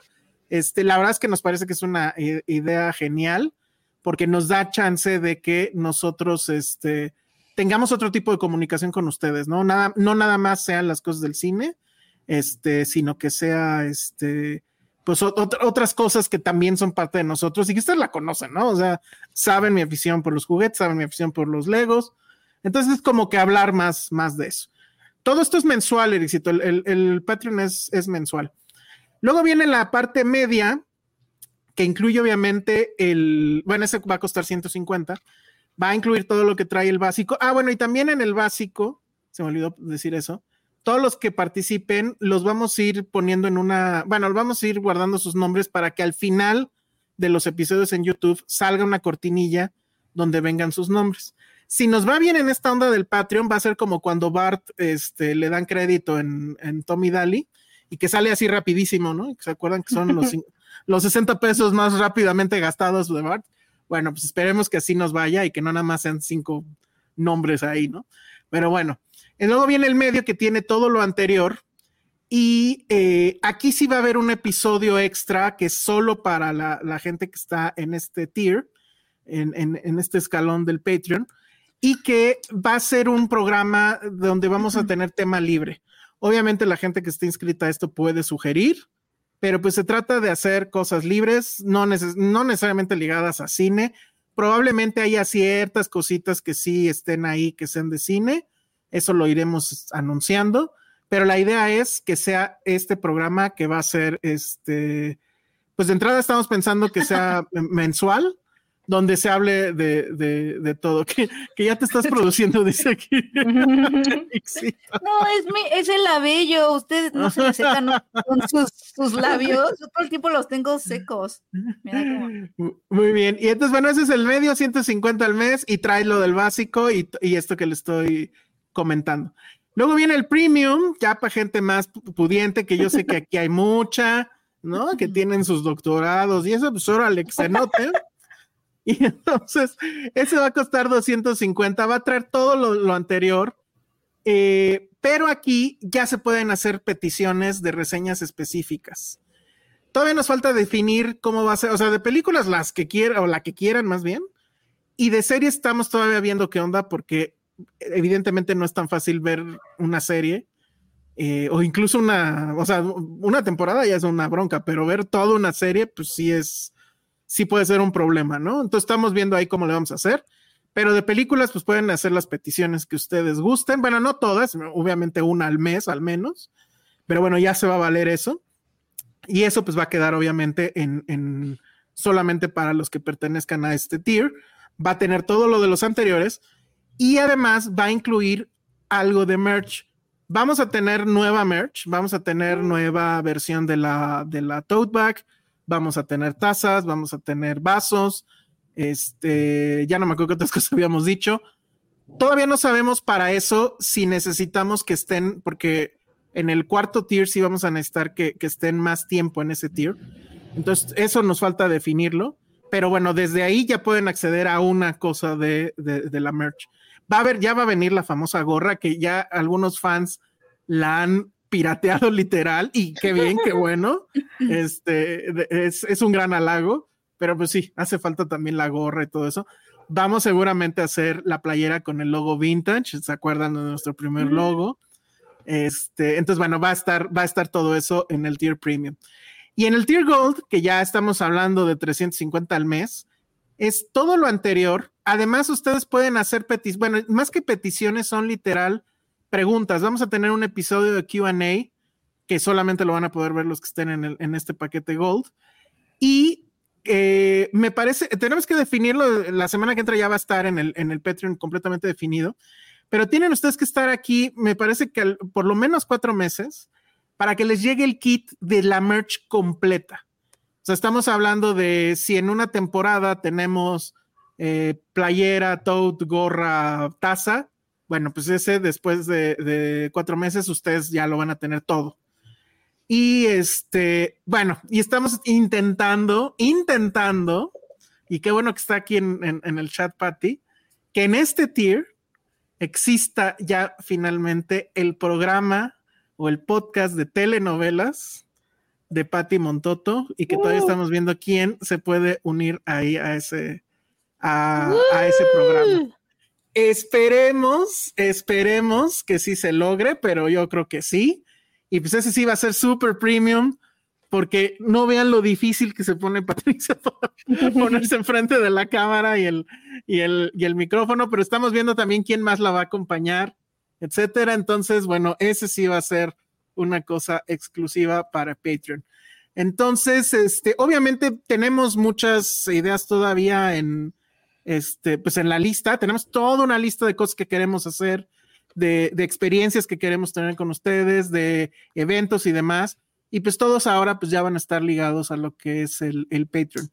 Insisto, este programa que ustedes están viendo ahorita, ese va a seguir siendo libre, no va a haber ahí ningún problema, pero pues lo que estamos haciendo con el Patreon pues es justamente, primero pues ver una forma de monetizarnos y segundo, pues sí contestar a una, a una inquietud que sí ha habido desde mucho tiempo y que nos han dicho, ¿no? De que sí deberíamos ya de tener el Patreon. Y, la verdad es que se los agradecemos mucho porque quienes nos lo han dicho es gente que efectivamente le pone valor a lo que hacemos y eso pues siempre se agradece, ¿no? Porque bueno, sí hemos estado ya aquí un rato y pues bueno, está, está siendo momento de que, de que nos moneticemos para esto, ¿no? Es que si se pueden sugerir telenovelas, pues yo creo que sí. Este, no, están prendidísimos con esto, muy bien. Este, Monse dice que se ofrece para, para comentar eh, Rubí con ella, está increíble eso. Eh, es el para que te dejen pobre el último, pues sí, claro, obviamente. Este, en lugar de un club de lectura, un club de novelas, sí, pues esa es la idea. Este, el para que, el pa que me saquen de trabajar, dice Pati Montoto. pues sí, ojalá, ojalá, ojalá. La verdad es que ya deben de aceptar que ya era justo, o sea, 381 capítulos. Sí, ya, ya era momento de que pasáramos así tal cual el sombrero, ¿no? Este. Oscar Sánchez dice: Hola, solo quise pasar a saludar porque por suerte sigo el tour de cine francés a mi pueblo. Saludos. Ah, muy bien, qué bueno. Ah, sí, aquí también llegó. Ah, ya vieron, debimos de hablar de eso. Bueno, novelas, dice Polito Ortega. Sí, ¿eh? está muy bueno. ¿Llegará a provincia la merch? Sí, porque justo como les estamos pidiendo que, se estén un ratito en ese tier, eh, nos da oportunidad a que nosotros hagamos el envío y no haya ningún problema. Entonces sí, sí va, sí va a llegar a provincia la merch. Y qué más, qué más, qué más. Bueno, pues ahí está. Entonces, este. Em, ah, bueno, claro, no. El, o sea, todos los programas que ahorita son libres seguirán siendo libres. Licuachisme sigue siendo libre. Probablemente nos inventemos nosotros nuestro propio licuachisme, por así decirlo, que, estemos, pues, este, Penny, Ale, Josué y yo. Eso lo estamos también definiendo. Eh, pero todo, o sea, eh, Citizen Boomer va a seguir este, saliendo libre cuando podamos hacerlo, porque créanme qué complicado se nos ha puesto a Charlie del Río y a mí hacer Citizen Boomer, pero nos gusta mucho hacerlo, no queremos abandonarlo, entonces, este, pues así no tenga tanta regularidad, lo, vamos a hacer. El viejo y el marciano, que es este programa que hago con Agustín Ortiz los fines de semana sobre libros y cómics, que ese sí pues, es cada 15 días, pero lo hemos estado haciendo con una este, regularidad que, que me sorprende y que creo que sí les ha estado gustando. Entonces, este, ahí es la oportunidad para hablar sobre todo de cómics, pero también hablamos de libros. E, él es una biblioteca andando. Él, que por cierto es, es, fan de Penny de muchos años. Mm. Y este, y, que bueno, pues sí, ya, ya es parte del roster de, de Filmsteria, entonces ese programa va a seguir. Licuachisme seguramente va a seguir. Y este, y pues ya nada más serán los, los episodios extras los que sí estarán en, en Patreon, ¿no? Entonces, bueno, básicamente de eso va a estar el Patreon ya la siguiente semana, el siguiente miércoles. Este, y el siguiente miércoles ya va a estar eh, echado a andar. Y pues bueno, vamos a ver, dice, eh, ojalá haya un Internet Explorer. Pues es que estaría bien, tenemos que ver tiempos también. Pero sí, sí queremos que haya un Internet Explorer. Internet pues, Explorer, sí. Ese va a ir a Patreon, eso seguro. Entonces, este, Serie B, pues es que no es que no los hayamos incluido, es que ya Serie B es un era un problema juntarlos y pues ahorita volverlos a juntar creo que va a ser otro problema, entonces, pero aguanten, aguanten, déjenme, déjenos ver algo, vamos. Sí, claro, pues sí, sí, esa, es, esa, es, la, esa es la idea. Y obviamente en el Patreon sí vamos, sí vamos a compartir el link de Flaming Hot. Este es un chiste interno de los que están en el chat de Telegram de, eh, de, Filmsteria, que esa cosa es, es el alien de Filmsteria, ¿eh? Este, bueno, sí sé quién lo creó, fue Alan en su momento, pero yo no tengo idea ni cómo funciona, ni cómo entro, ni nada. Pero se ha vuelto el ombudsman de Filmsteria. Es donde más nos critican, donde hay gente ahí incluso que nos odia. Pero ¿En el pues, Telegram? Sí, sí, sí nos dicen de cosas y que se volvió popular porque de repente entró mucha gente, porque quién sabe quién, en quién sabe dónde, decían que ahí tenían el link para ver Flaming Hot. Entonces, eh, eh, si están en el Patreon más, más cañón, va, vamos a darles el, su link para Flaming Hot, no es cierto. Pero lo que sí podemos darles en, el, en, el, en uno de los tiers altos es esta famosa pregunta que me han hecho y que yo no he querido poner en público porque sí temo por mi vida, es el cómo tener Criterion sin necesidad de VPN. Eso me lo han preguntado N veces. Por mi vida. Ajá, sí, porque nunca se sabe, ¿no? Entonces, bueno. En fin, eso es lo que va a suceder con el Patreon. Y pues muchas gracias. Este, de antemano se los digo a todos los que estén pensando en unirse y que lo, que lo vayan a hacer. Este, en cualquiera de los tiers, todo evidentemente suma y todo ayuda. Y, bueno, me encanta este comentario de Noah Durán que dice que el viejo y el marciano es la onda. Está muy bueno porque yo soy el viejo y él es el marciano, entonces está muy bien. Bueno, pues ahí está. Entonces, vámonos rápido a la otra película que creo que sí querían saber la gente qué onda. Y es esto que yo sigo sin comprarme la idea de que sea un éxito y que, bueno, que sea un éxito está bien, pero que sea una buena película, perdónenme, pero discúlpenme, pero no. ¿Cuál? Eh, ¿De la Sobreviviendo a mis 15, sí. Ah, es el harina, ¿no? Es el comandante Harina y de hecho la de la mamá es la compañera del comandante Harina. Mm. ¿Cómo se llama este hombre? Se me olvidó ahorita su nombre. Memo Villegas. Memo, Villegas. Eh, es el hombre este que no, o sea, está en todo y Josué no lo conoce, ok. Eh, a mí la verdad es que no, yo no lo conozco de, vista, nunca lo he saludado, o alguna vez la entrevisté, no me acuerdo, pero la verdad es que me cae muy bien, creo que tiene una vis cómica este, muy interesante. Él inició justo en el cine que nos decían de Hernández, ¿cómo se llama? Ay, el de Rabioso Sol, Rabioso Cielo y los títulos esos larguísimos. Bueno, él inició en ese ah. tipo de cine, después eh, alguien descubrió de Julián Hernández, exacto. Después descubrieron que él era muy cagado, pues, o sea, pues sí, la verdad es muy chistoso. La vis cómica se le da bien. Y de ahí para el real, pues ya ahorita ya está en un chorro de películas que de repente yo ni me entero, ¿no? Pero este, ok, entonces, pues está esta película que se llama Sobreviviendo a mis 15, que es dirigida, bueno, ahorita les digo por quién está dirigida, pero que justo a mí me llamó la atención por dos cosas. Lo que habíamos dicho el día que hablamos de Your Son Not Invited to My Bar Mitzvah, que decíamos hace falta. Y tú estabas aquí, ¿verdad? También, Jimé, de hecho. Sí, yo también, sí, sí. Que fue cuando comentamos de sus 15 años. Pero, ajá, y que lo que decíamos es, hace falta una película de, de 15 años, este, mexicana, ¿no? Y pues coincidió que estaba esto ya para salir. Y pues por eso me dio curiosidad verlo. Pero también la verdad es que nuestro amigo Apanco Penny le ha dado, le ha, parece que es productor, o sea, le ha metido toda serie de tweets y ah, comentarios. A Edgar, le gustó, a Edgar le gustó. Edgar le gustó y creo saber además por qué, o sea, la, la, la razón oculta de esto, pero eso va al final.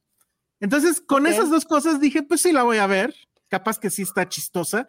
No le pedía yo más, o sea, le pedía que me hiciera reír, eh, pasarla bien, ¿cuánto dura? Una hora cuarenta y uno, y dije, bueno, está bien. La dirige Chava Cartas.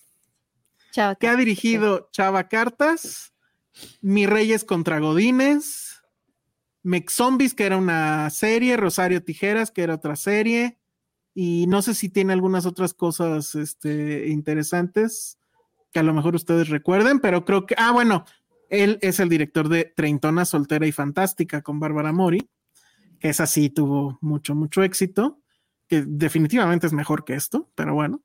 Eh, entonces, bueno, pues ya de ahí dices, ah, ok. La verdad es que la de los Mi Reyes sí me gustó. O sea, la primera sí estaba chistosa, ¿no? Yo la recuerdo bien. Pero bueno, tú no, tú, no la viste. Ah, sí, está, está pasable, pues. ¿De qué va esta película? Creo que esta película hace, o sea, el primer paso que da ya es un muy mal paso. Resulta que esta, que esta, o ustedes díganme, eh, resulta que es esta quinceañera, que ahorita no recuerdo el nombre de la actriz, pero ahorita lo busco.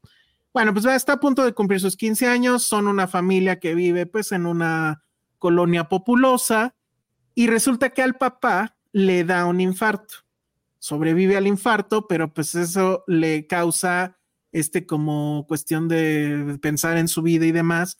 El señor y toda la familia viven de que ellos tienen uno de estos de se venden este eh, ropa vieja, este no sé, ¿no? Todo todo ese rollo.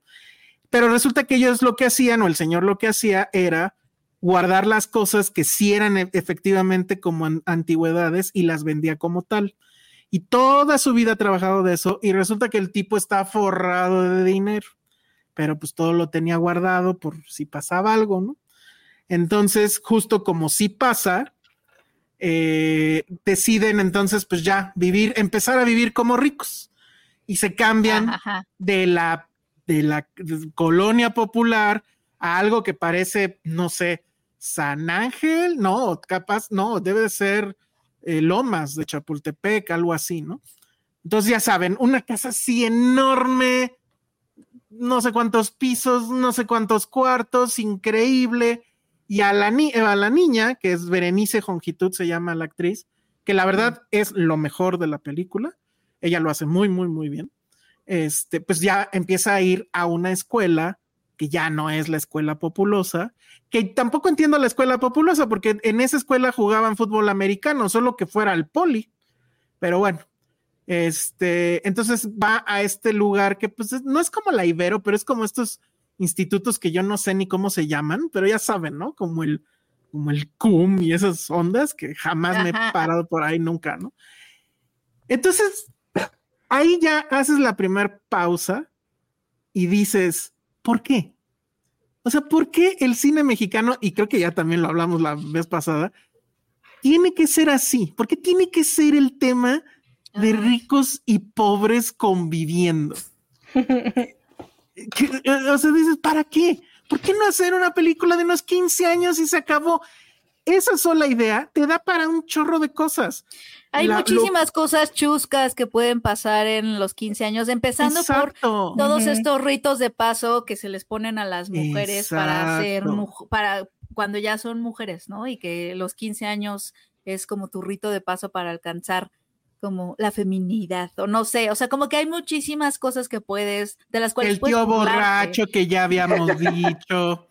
El tío borracho. La caída de la quinceañera. La caída Pues de la todas las- quinceañera. Todas las convenciones que, o sea, los 15 años es, es una convención absoluta, o sea, como que puedes burlarte de todas las convenciones, los rituales, los símbolos, en ¿Qué necesidad cosas. había de meter el tema de clase en esto? Bueno, y dices, bueno, lo van a usar para algo. Lo usan para una cosa que me es, a mí particularmente, absolutamente inverosímil. Porque, ¿qué resulta? Bueno, ella se mete a esta escuela donde ella, eh, pues obviamente está con niñas de su edad, aunque no, en la película ellas se ven mucho más grandes, pero bueno, y ya sabes, más guapas, delgadas, aunque sí juegan mucho la inclusión, porque así como en Barbie había la Barbie gordita, aquí está la amiga gordita. O sea, al parecer eso ya está de cajón en todas las películas que tengan que ver con, con chicas, este, amigas. Siempre va a haber la amiga gordita y nadie le va a decir esto. Pero bueno, ahí va a estar. Entonces, está con ellas y les dice, oigan, ya van a ser mis 15 años y qué opinan y eso. Y ellas todas al unísono le dicen, ah, ¿y a dónde te vas a ir de viaje? ¿Cómo que de viaje? Sí, pues obviamente nosotros nos fuimos de viaje, ya nadie hace 15 años. Y entonces la niña empieza a querer cambiar todo el plan, pero estamos hablando obviamente que desde la abuela y todos en su familia, obviamente quieren los 15 años clásicos. Entonces la mamá se le adelanta y manda el save the date. Y entonces le llega a todos sus amigos de la escuela y entonces todos dicen, ah, qué cosa tan cagada, qué cosa tan vintage. Va, queremos ir. Y entonces cambia otra vez todo, no, pues siempre sí quiero. Y entonces le dicen, ah, pero pues el salón va a ser el salón fufurufo, no sé qué. Y pues no, obviamente lo querían hacer en el mismo salón de Bardo, hablando de, todo nos lleva a Bardo, eso está muy cabrón, pero bueno. Todos los caminos, ¿qué pasa? Ajá. Todos los Caminos ajá. a Bardo. Entonces, no, pues es que, es que no, papá, quiero el salón súper acá. Bueno, ok. Y luego el vestido. ¿A poco te vas a vestir con esas cosas así que pareces pastel? Y no, se va a otro para comprarse un vestido más sexy y así. Entonces dices, güey, o sea, ni siquiera hay con- conflicto porque todos se lo cumplen a la niña. La niña se la vive cambiando de opinión de- dependiendo de lo que sus amigos le van diciendo. Y lo curioso es que, en, o sea, lo que ves es que los ricos la están abrazando porque pues está cool, ¿no? O sea, es como una inclusión rara donde dicen, ah, pues es que eres vintage, es que eras pobre y ahora estás con nosotros y pues qué loco, ¿no? Y es como cuando, decía Patti, de hecho, este, es como cuando alguien te dice, es que yo tengo amigos gays, ¿no? O sea, como queriendo decir, yo soy bien incluyente por eso y demás. Entonces, la película sí lo, sí lo eh, recalca en un sentido. Ella en algún momento de, de donde ya finalmente explota un conflicto que hay ahí, que la verdad está nimio, que no, no lo voy a decir, este, sí dice, ay, pues es que todos ustedes nada más me, me aceptan por un tema de inclusión, pero no realmente porque, y ya, o sea, lo dice los ricos así como de, eh, y que siga la fiesta, ¿no? Entonces, pues la verdad, no está divertida. Yo no sé de dónde dicen que está divertido. Está lo de los chambelanes. Uno de los niños ricos, el niño rico que a ella le gusta, acepta ser chambelán y literal lo dice, ay, qué cagado, voy a ser chambelán. Nunca la tiran, que pues yo también dije, ay, o sea, oportunidad perdida, ¿no? Este, en fin, o sea, de eso va. Hay un conflicto que tiene que ver con la ex amiga pobre que sí se quedó en la pobreza y que querían sabotear la, la fiesta y a la mera hora ya no. Pero la verdad es que muy, muy mal. O sea, yo no me reí. O sea, hubo ciertos momentos de jaja, hasta ahí. O sea, yo no sabía, por ejemplo, que estas limusinas las han visto las que son de Uber, de Homer, perdón. De Homer. Ujú. Yo no sabía que las puertas se abrían como las de volver al futuro, así hacia arriba. Ajá, Entonces, para que cuando vi eso-. Ajá, yo no sabía, entonces así fue así como, ah, no mames, qué cagado. Y ya, o sea, creo que eso fue lo que más recuerdo yo que me reí. La verdad es que sí están bien los actores, pero no tienen material para trabajar, o sea, no hay mucho ahí. Este, Memo Villegas, pues es el clásico papá que, porque si hay estos momentos donde los, los amigos llegan a la casa de estos nuevos ricos, pero tienen todo ordenado, pues así, kitsch, y se los dicen, ¿no? Ay, qué kitsch, que no sé qué, qué padre. Entonces, güey, así de, para eso iban a usar el tema de la clase y eso para decir que ahora los ricos son buena onda y nos están aceptando porque somos kitsch y les parecemos chistosos. Entonces, la verdad es que no, o sea, es una oportunidad absolutamente desperdiciada. Yo no le, o sea, le compro a Memo Villegas que sea un señor que toda su vida trabajó y ahora es un nuevo rico, pero a, a la esposa que le estamos viendo aquí en pantalla, no le compro que haya sido nunca pobre, la verdad, es Verónica Bravo. Este, y en sus actitudes y demás, la verdad es que no. Además, ella pues siempre está así bien vestida, etcétera. Entonces, bueno. Pero eh, Berenice Jongitud, que es la quinceañera, la verdad es que sí lo hace muy bien. Todos lo hacen bien. Ella creo que sí da la extra milla. Eh, tiene, tiene este asunto de que efectivamente no pierde el barrio y se escucha en su forma de hablar. Eso me parece que está bien la verdad es que ella merecía una película mejor, porque sí es, para mí sí fue una revelación ella. Entonces, este, pues nada más es eso. O sea, la verdad es que no nos reímos nada, no, no nos dio nada, no, no veo yo dónde este era una película necesaria. O sea, creo que sí es necesaria la idea, pero esta película no te lo cumple, porque se trata de todo menos de, de los 15 años. Hasta el final ya se trata de los 15 años. Y este, y bueno, les voy a contar, eso sí, spoiler. En la escena extra. Tiene escena extra y no van a imaginar de qué, va la escena. A ver, ¿de qué va? ¿Se acuerdan que en eh, ¿qué? Mi Reyes contra Godines había una escena extra? Ajá. ¿Y se acuerdan de qué iba? No, no.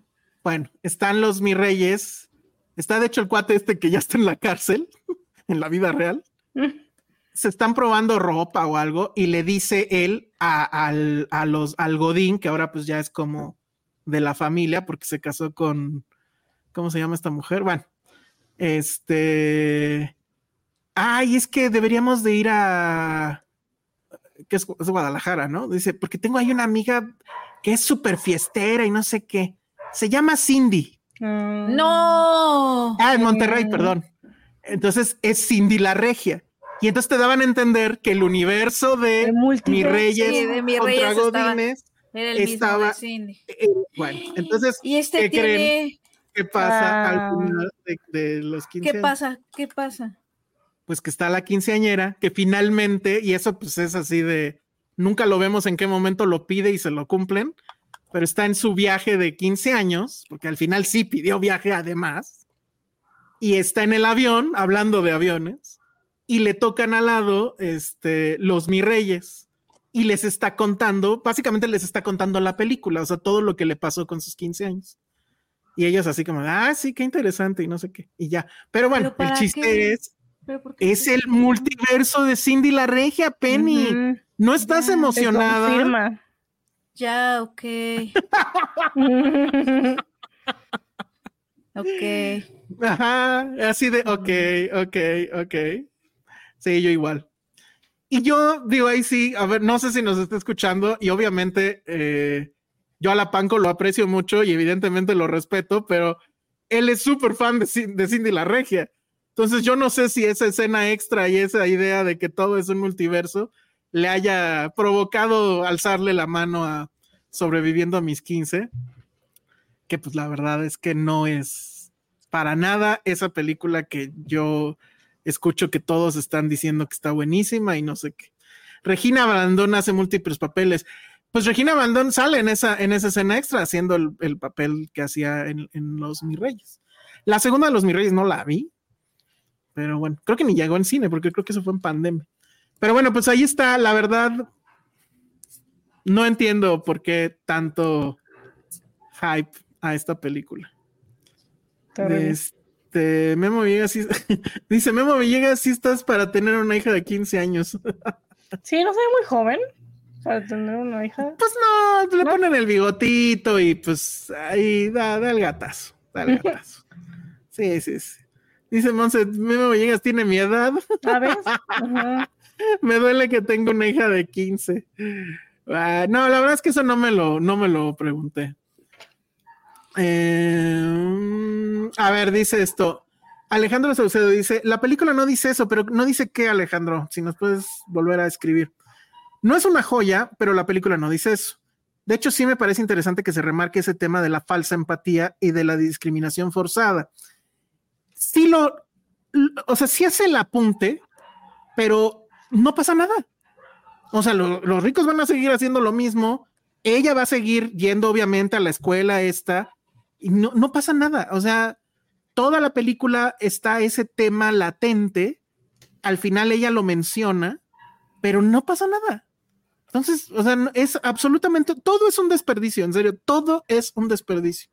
Porque incluso hasta cosas relativamente chistosas que están en el fondo, por ejemplo, llegan a esta casa rica, donde ya se imaginarán cómo es la cocina. Entonces ellos le ponen aluminio a la parte donde está la estufa, que pues eso obviamente pues es de, ¿no? Y pues eso está en el fondo de que hablas, dices, bueno, sí hay cierto diseño de producción, pero, o sea, insisto, ese es uno de los mejores chistes, ¿no? Entonces, bueno. Ah, chale, no. No. Esto me encantó. No, no, no, no. Deberíamos hacerlo. Monse dice, ojalá saliera Gustavo Muñoz diciendo, ¿ya viste todo el desmadre que armaste Edgar Apanco? Está buenísimo. Bueno, solo falta el crossover con Nuevo Orden. Oh. Estaría muy bien. Ay, yo me acuerdo que, cuando hablamos de Nuevo Orden, las personas se enojaron mucho, pero no me acuerdo por qué. ¿Era porque estaban, porque les había gustado la película o porque no les había gustado? Creo que sí les había gustado. a, mí, no me disgustó tanto, yo me acuerdo, pero no me acuerdo. Sí hubo debate entre nosotros, eso me acuerdo. Hubo debate pero la gente no me acuerdo. Sí. No me acuerdo. Sí. Pero bueno, pues ahí está. Si se esperan a que la saquen en VIX, creo que tampoco pierden mucho, ¿no? Entonces, bueno, este, nos falta hablar de la nueva de Gareth Edwards, que la verdad está malona también. Entonces, la verdad es que creo que me la quiero saltar y darle chance a Jimmy Lipman a que hable de, ¿cómo se llama? Este Sex Education. que la verdad yo no la vi nunca.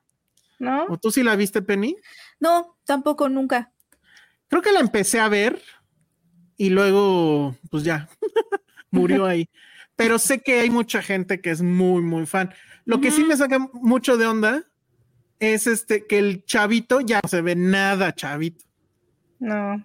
Es como Stranger Things, ya sabes que ya crecieron y nadie les cree que se van, o sea, que van en la prepa. Sí. Pero al principio de la serie sí se veía chavito. Es este, se llama Isa Butterfield y él salió en La del niño del pijama de rayas, la película esa súper Sí, claro, me acuerdo. Este, entonces, eh, sí se veía bien cuando empezó la serie, pero ahorita ya o sea, ya sabes, han pasado muchísimos años desde la primera, pues que salió en 2019. Sí. Y pues véalo, ya, ya no se sí, ve. ya es un señor. Es un señor. Sí, nadie ahí se ve que va en la prepa, ¿sabes? O sea, no, no está creíble en lo absoluto. Ah. Pero bueno, es una, a mí me gustó mucho desde que la empecé. Eh, se me hizo como un skins de esta generación. Digo, yo soy súper fan de skins, la original, mm, la de Gran Bretaña. E igual esta es, un, es británica. Y pues trata, sí, justamente de, de, Otis, que es la protagonista, que es una adolescente, pues, pues virgen, turbo virgen, diría Josué. Turbo virgen. Y este, y pues eh, la cuestión, o sea, la, la, ironía de su vida es que su mamá, que es Gillian Anderson, es una terapeuta sexual. Entonces, pues él creció sin el tabú del sexo y sabe todo de lo que hay que saber y no le causa mayor conflicto. Digo, la mamá sí es como que demasiado abierta y eso sí le incomoda pero él en general pues no tiene reparo en hablar de eso y se siente pues un poco diferente a sus compañeros que ya empiezan a tener vida sexual y él pues no. O sea, al principio parece que se va a tratar, se va a tratar de eso, de, de, de mi primera vez American Pie, jajaja.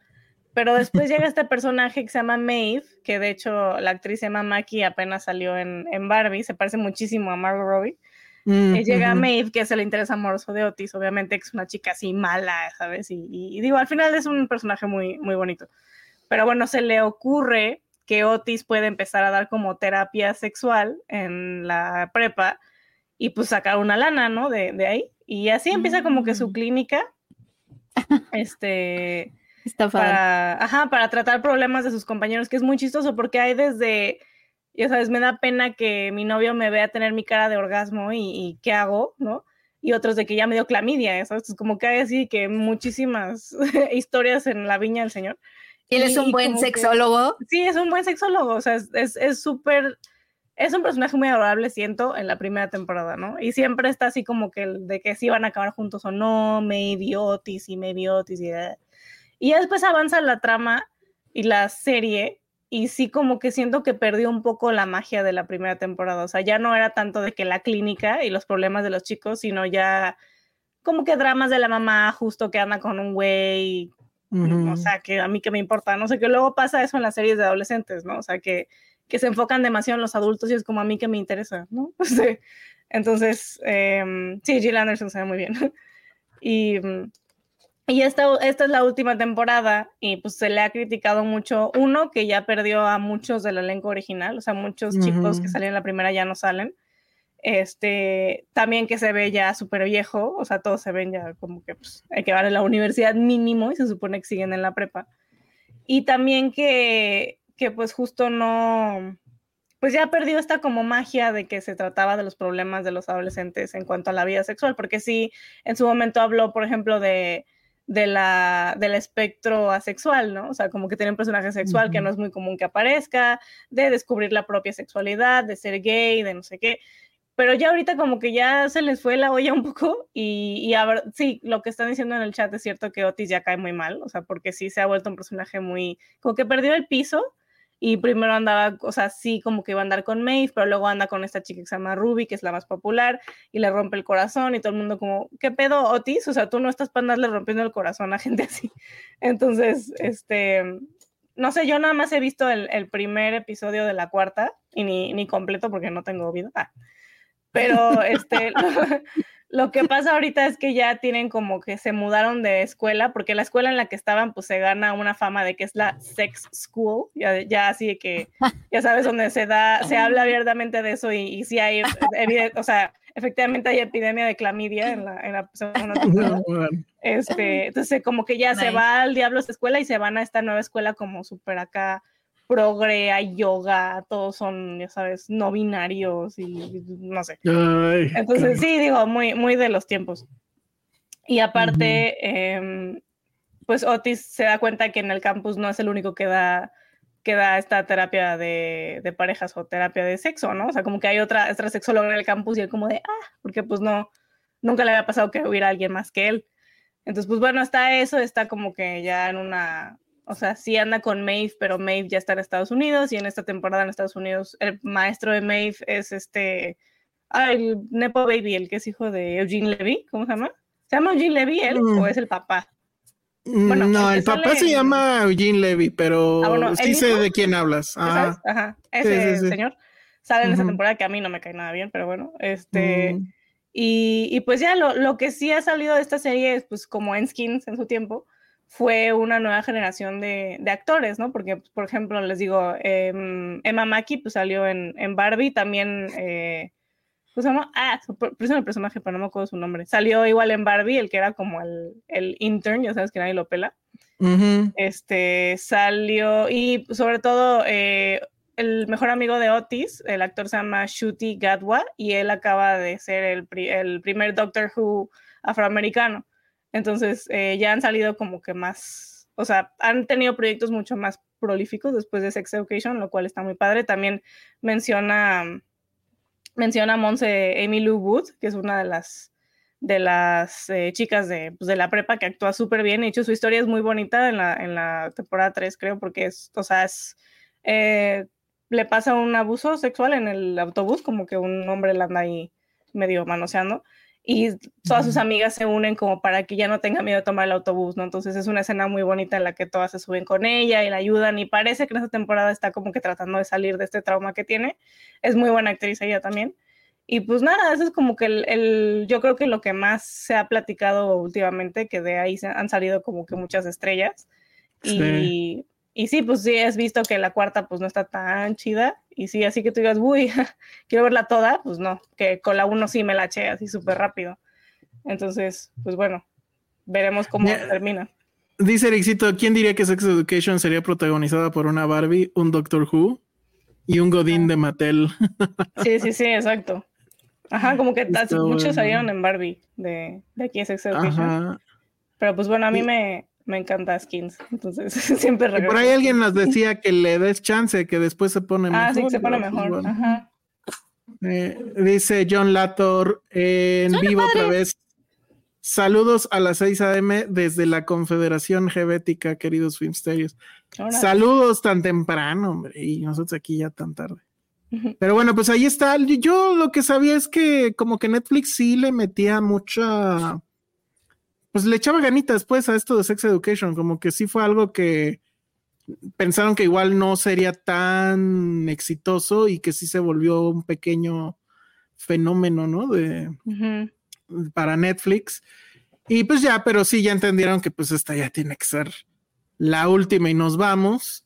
Y creo que sí le metieron incluso al, ¿cómo se llama? A la promoción, no sé si vieron esa imagen, que según yo era CGI, pero bueno, del obelisco en Argentina que le ponen el condón. Ah, o esto que, que, sí estaba muy padre, que un carro lo dejaban abandonado ahí en la calle, estaba todo brandeado de Sex Education y las ventanas estaban polarizadas, no podías ah. asomarte, pero de repente se empezaba a mover como si alguien estuviera teniendo sexo ahí dentro, entonces eso, eso está, está padre, ¿no? Y, y sí, le, le echaron, le echaron este ganitas en la, en la promo.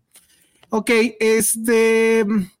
Deme dos minutos para hablar de la de Gareth Edwards, ya nada más para ya completar el, este, la cuarteta de cosas de las que íbamos a hablar, porque la verdad es que es así, no hay demasiado que decir, o no tengo yo demasiado que decir. Está tan mal que ni siquiera encuentro una imagen. Pero bueno, a ver, déjenme, déjenme ver si encuentro una imagen nada más para ponérselas. Bueno, aquí está, no, un poco pixeleada, pero bueno. Este, ¿se acuerdan obviamente de quién es Gareth Edwards? Él es el director de Rogue One. Es un director que la verdad es que a mí creo que me ha causado más pena que, o sea, he, sufrido más sus películas que gozado. ¿Se acuerdan que él dirigió la del Godzilla, una nueva Godzilla gringa? Pero que nunca veíamos a Godzilla. Que siempre cuando decías, ah, ya vienen los madrazos, no, cortaba. Y a la gente de lo, del, así, del monóculo, ya saben, los críticos de monóculo, ah, es arte. Y así, güey, no mames, o sea, no, yo así la odié. Pero él era muy famoso por una que se llamaba Monsters, que creo que sí la vimos todos, ¿no? Entonces, si te acuerdas de esa pene? No. Sí, más o menos. Eh, era, una invasión alienígena, de hecho, ¿no? Creo Tal cual. Sí. Igual, había monstruos y creo que tampoco los mostraba, pero bueno, ahí decías, güey, no me interesa porque, pero si tienes a Godzilla, quieres ver a Godzilla, chingao. luego hace Rod One y la verdad es que sí nos vuela la cabeza, bueno, a mí me vuela la cabeza porque hace la mejor película de Star Wars después de la trilogía original y ya bajo el paraguas de Disney y ah, teniendo que haber cambiado un friego de cosas, tengo entendido. Pero aún así, sale bien. Entonces eso fue en 2016. Y entonces apenas en 2023 estrena esto que se llama The Creator, que la verdad, o sea, el guion me parece que es también de él. O sea, se tiene la, la onda de que es como un passion project y se nota, pero la historia está de una flojera inmensa. Pero bueno, ahí les va. El inicio está muy bien. Esas películas que va de más a menos. Resulta que, ya sabemos, la inteligencia artificial es mala. Entonces, como en el... Hay un Animatrix que se llamaba El Nuevo Renacimiento o algo así, que explicaba cómo había empezado la guerra entre las máquinas y, los humanos.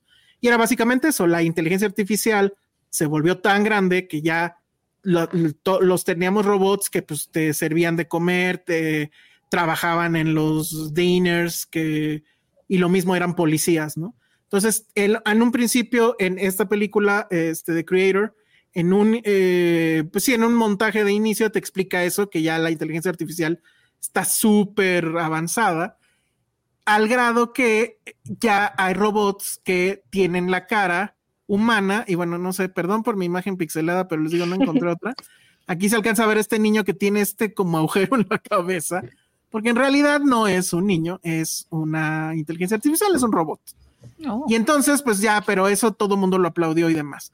Total, que en el año 2000 y pico, la inteligencia artificial manda, detona una bomba atómica, no te explican por qué, en Los Ángeles. Y entonces Estados Unidos le declara la guerra a la inteligencia artificial. En Estados Unidos ya no hay robots, ya no hay inteligencia artificial, pero Asia, sin decirte China, Japón o qué, Asia, siguen utilizando inteligencia artificial y siguen produciendo estos robots. Entonces llega este cuate que es el hijo de Denzel Washington, John David Washington, y él estaba a punto de encontrar a esto que los, la inteligencia artificial llama el creador, que por alguna razón que tampoco te explican, toda la inteligencia artificial le rinde pleitesía a esa, ese robot, que es como el primer robot, que no se entiende que eso sea cierto, pero bueno, todos quieren, o sea, se arrodillan ante él. Y entonces la idea, claro, es matar a ese robot, porque con eso pues ya no van a tener líder, se van a este, se van a sacar de onda y creen que con eso ya van a poder destruir ahora sí a toda la inteligencia artificial de todo el planeta. Entonces, el personaje de del hijo de Denzel Washington lo, descubre, pero sorpresa, el famoso creator pues es este niñito. Y entonces obviamente pues no está tan fácil este, apagarlo, porque pues ni siquiera es matarlo técnicamente. Y ya, eso trata la película, pero pues obviamente no va a ser fácil llegar a él primero y luego no va a ser fácil, este, eh, pues cambiarse de bando, porque obviamente los gringos lo van a empezar a perseguir a él y los chinos también, bueno, los asiáticos. Y lo curioso es que al principio es un equipo que tiene que entrar a esta base luna, bueno, espacial, que es la que con la que Estados Unidos está ganando la guerra. O sea, es otra vez entrar a una estrella de la muerte con un equipo de... Exacto. Esa cara que hizo Penny la hice yo cuando lo estaba viendo. Al principio no está mal y, visualmente sí está muy cabrona, porque el tema de esto de los robots que traen el agujero en la cabeza y todo ese rollo, está bien, pero ya después se vuelve puro balazo, pura persecución, este, acción, acción, acción, acción. Y ahí es la parte donde les digo que ya se había ido Oscar Uriel y yo me quedé y ya me estaba yo durmiendo.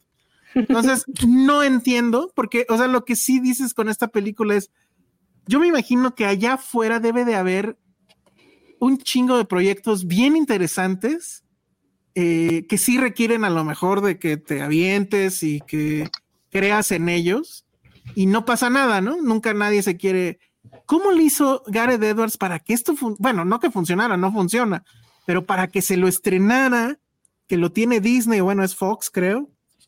Para que le dieran el financiamiento. Le dieran el financiamiento de algo que no se ve barato.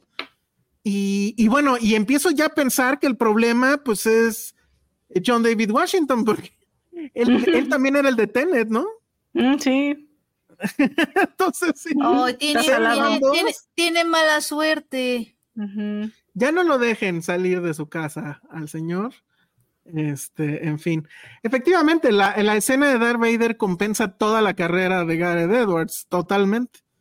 Pero, chale, o sea, sí, yo sí me quedé con eso. O sea, dices, ¿cómo es posible? Es tal cual película de camión. Tal cual. Sí, no, no va a pasar de ahí. Entonces, bueno, para que no digan que no cumplí, la bonita gente de Disney, ahí está The Creator con Gareth Edwards. La verdad es que ahórrenselo. Mejor vayan a ver El Exorcista que la van a reestrenar por sus 50 mm. años. Qué miedo. Bueno, pues con eso ya nos vamos. Creo que sí no me faltó nada, ¿verdad? Ya hablamos de los Patreon, ya hablamos de todas las películas que dijimos que íbamos a hablar.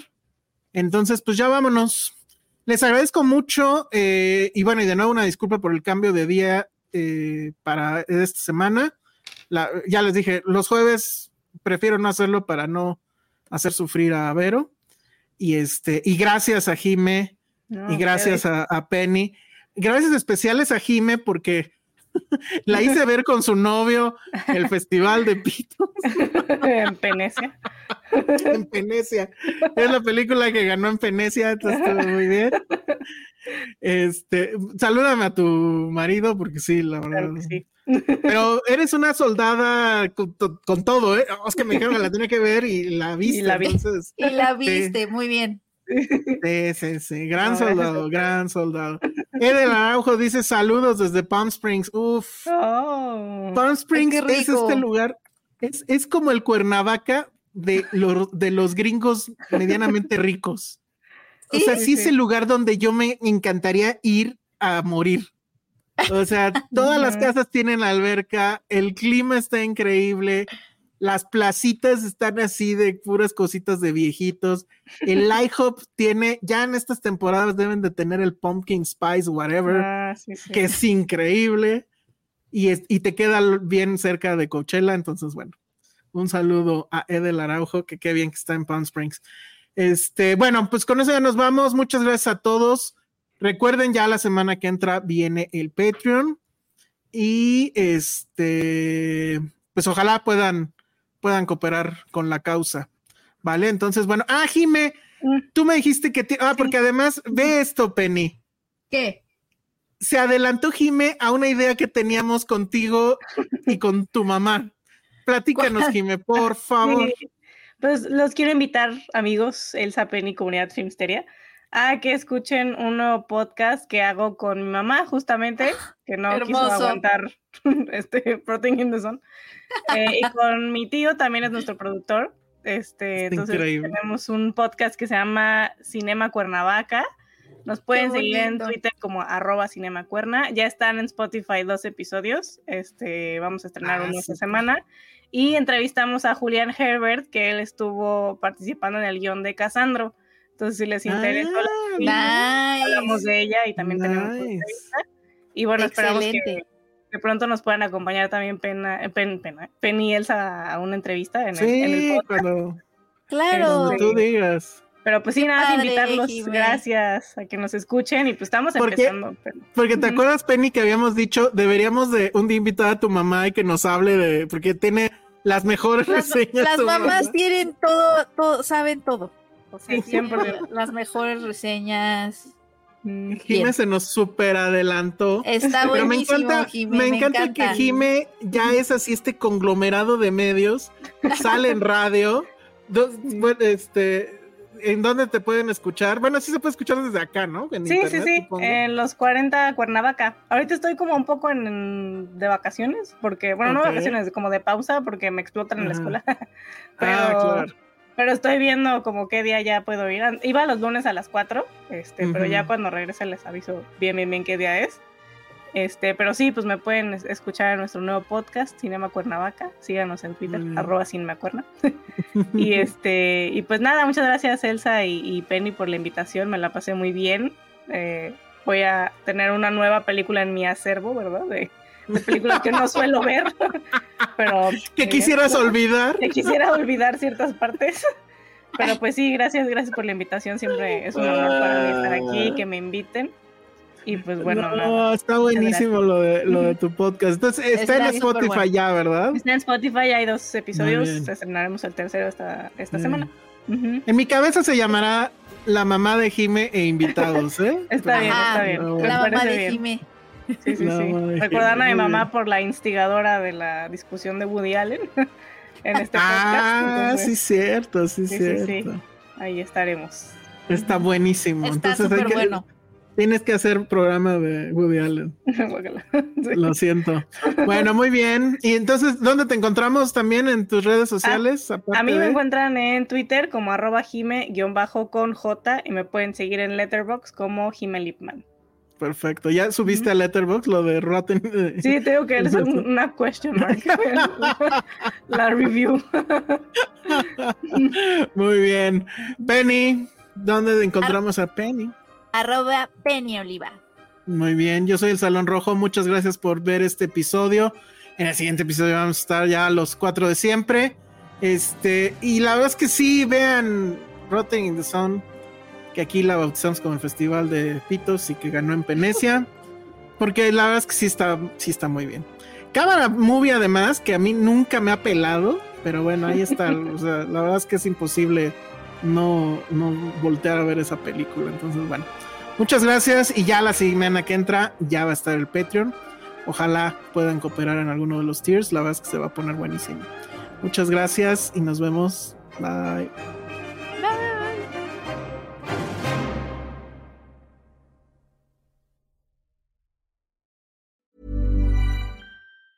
Mom deserves the best, and there's no better place to shop for Mother's Day than Whole Foods Market. They're your destination for unbeatable savings, from premium gifts to show-stopping flowers and irresistible desserts. Start by saving 33% with Prime on all body care and candles. Then get a 15-stem bunch of tulips for just $9.99 each with Prime. Round out Mom's menu with festive rosé, irresistible berry chantilly cake, and more special treats. Come celebrate Mother's Day at Whole Foods Market.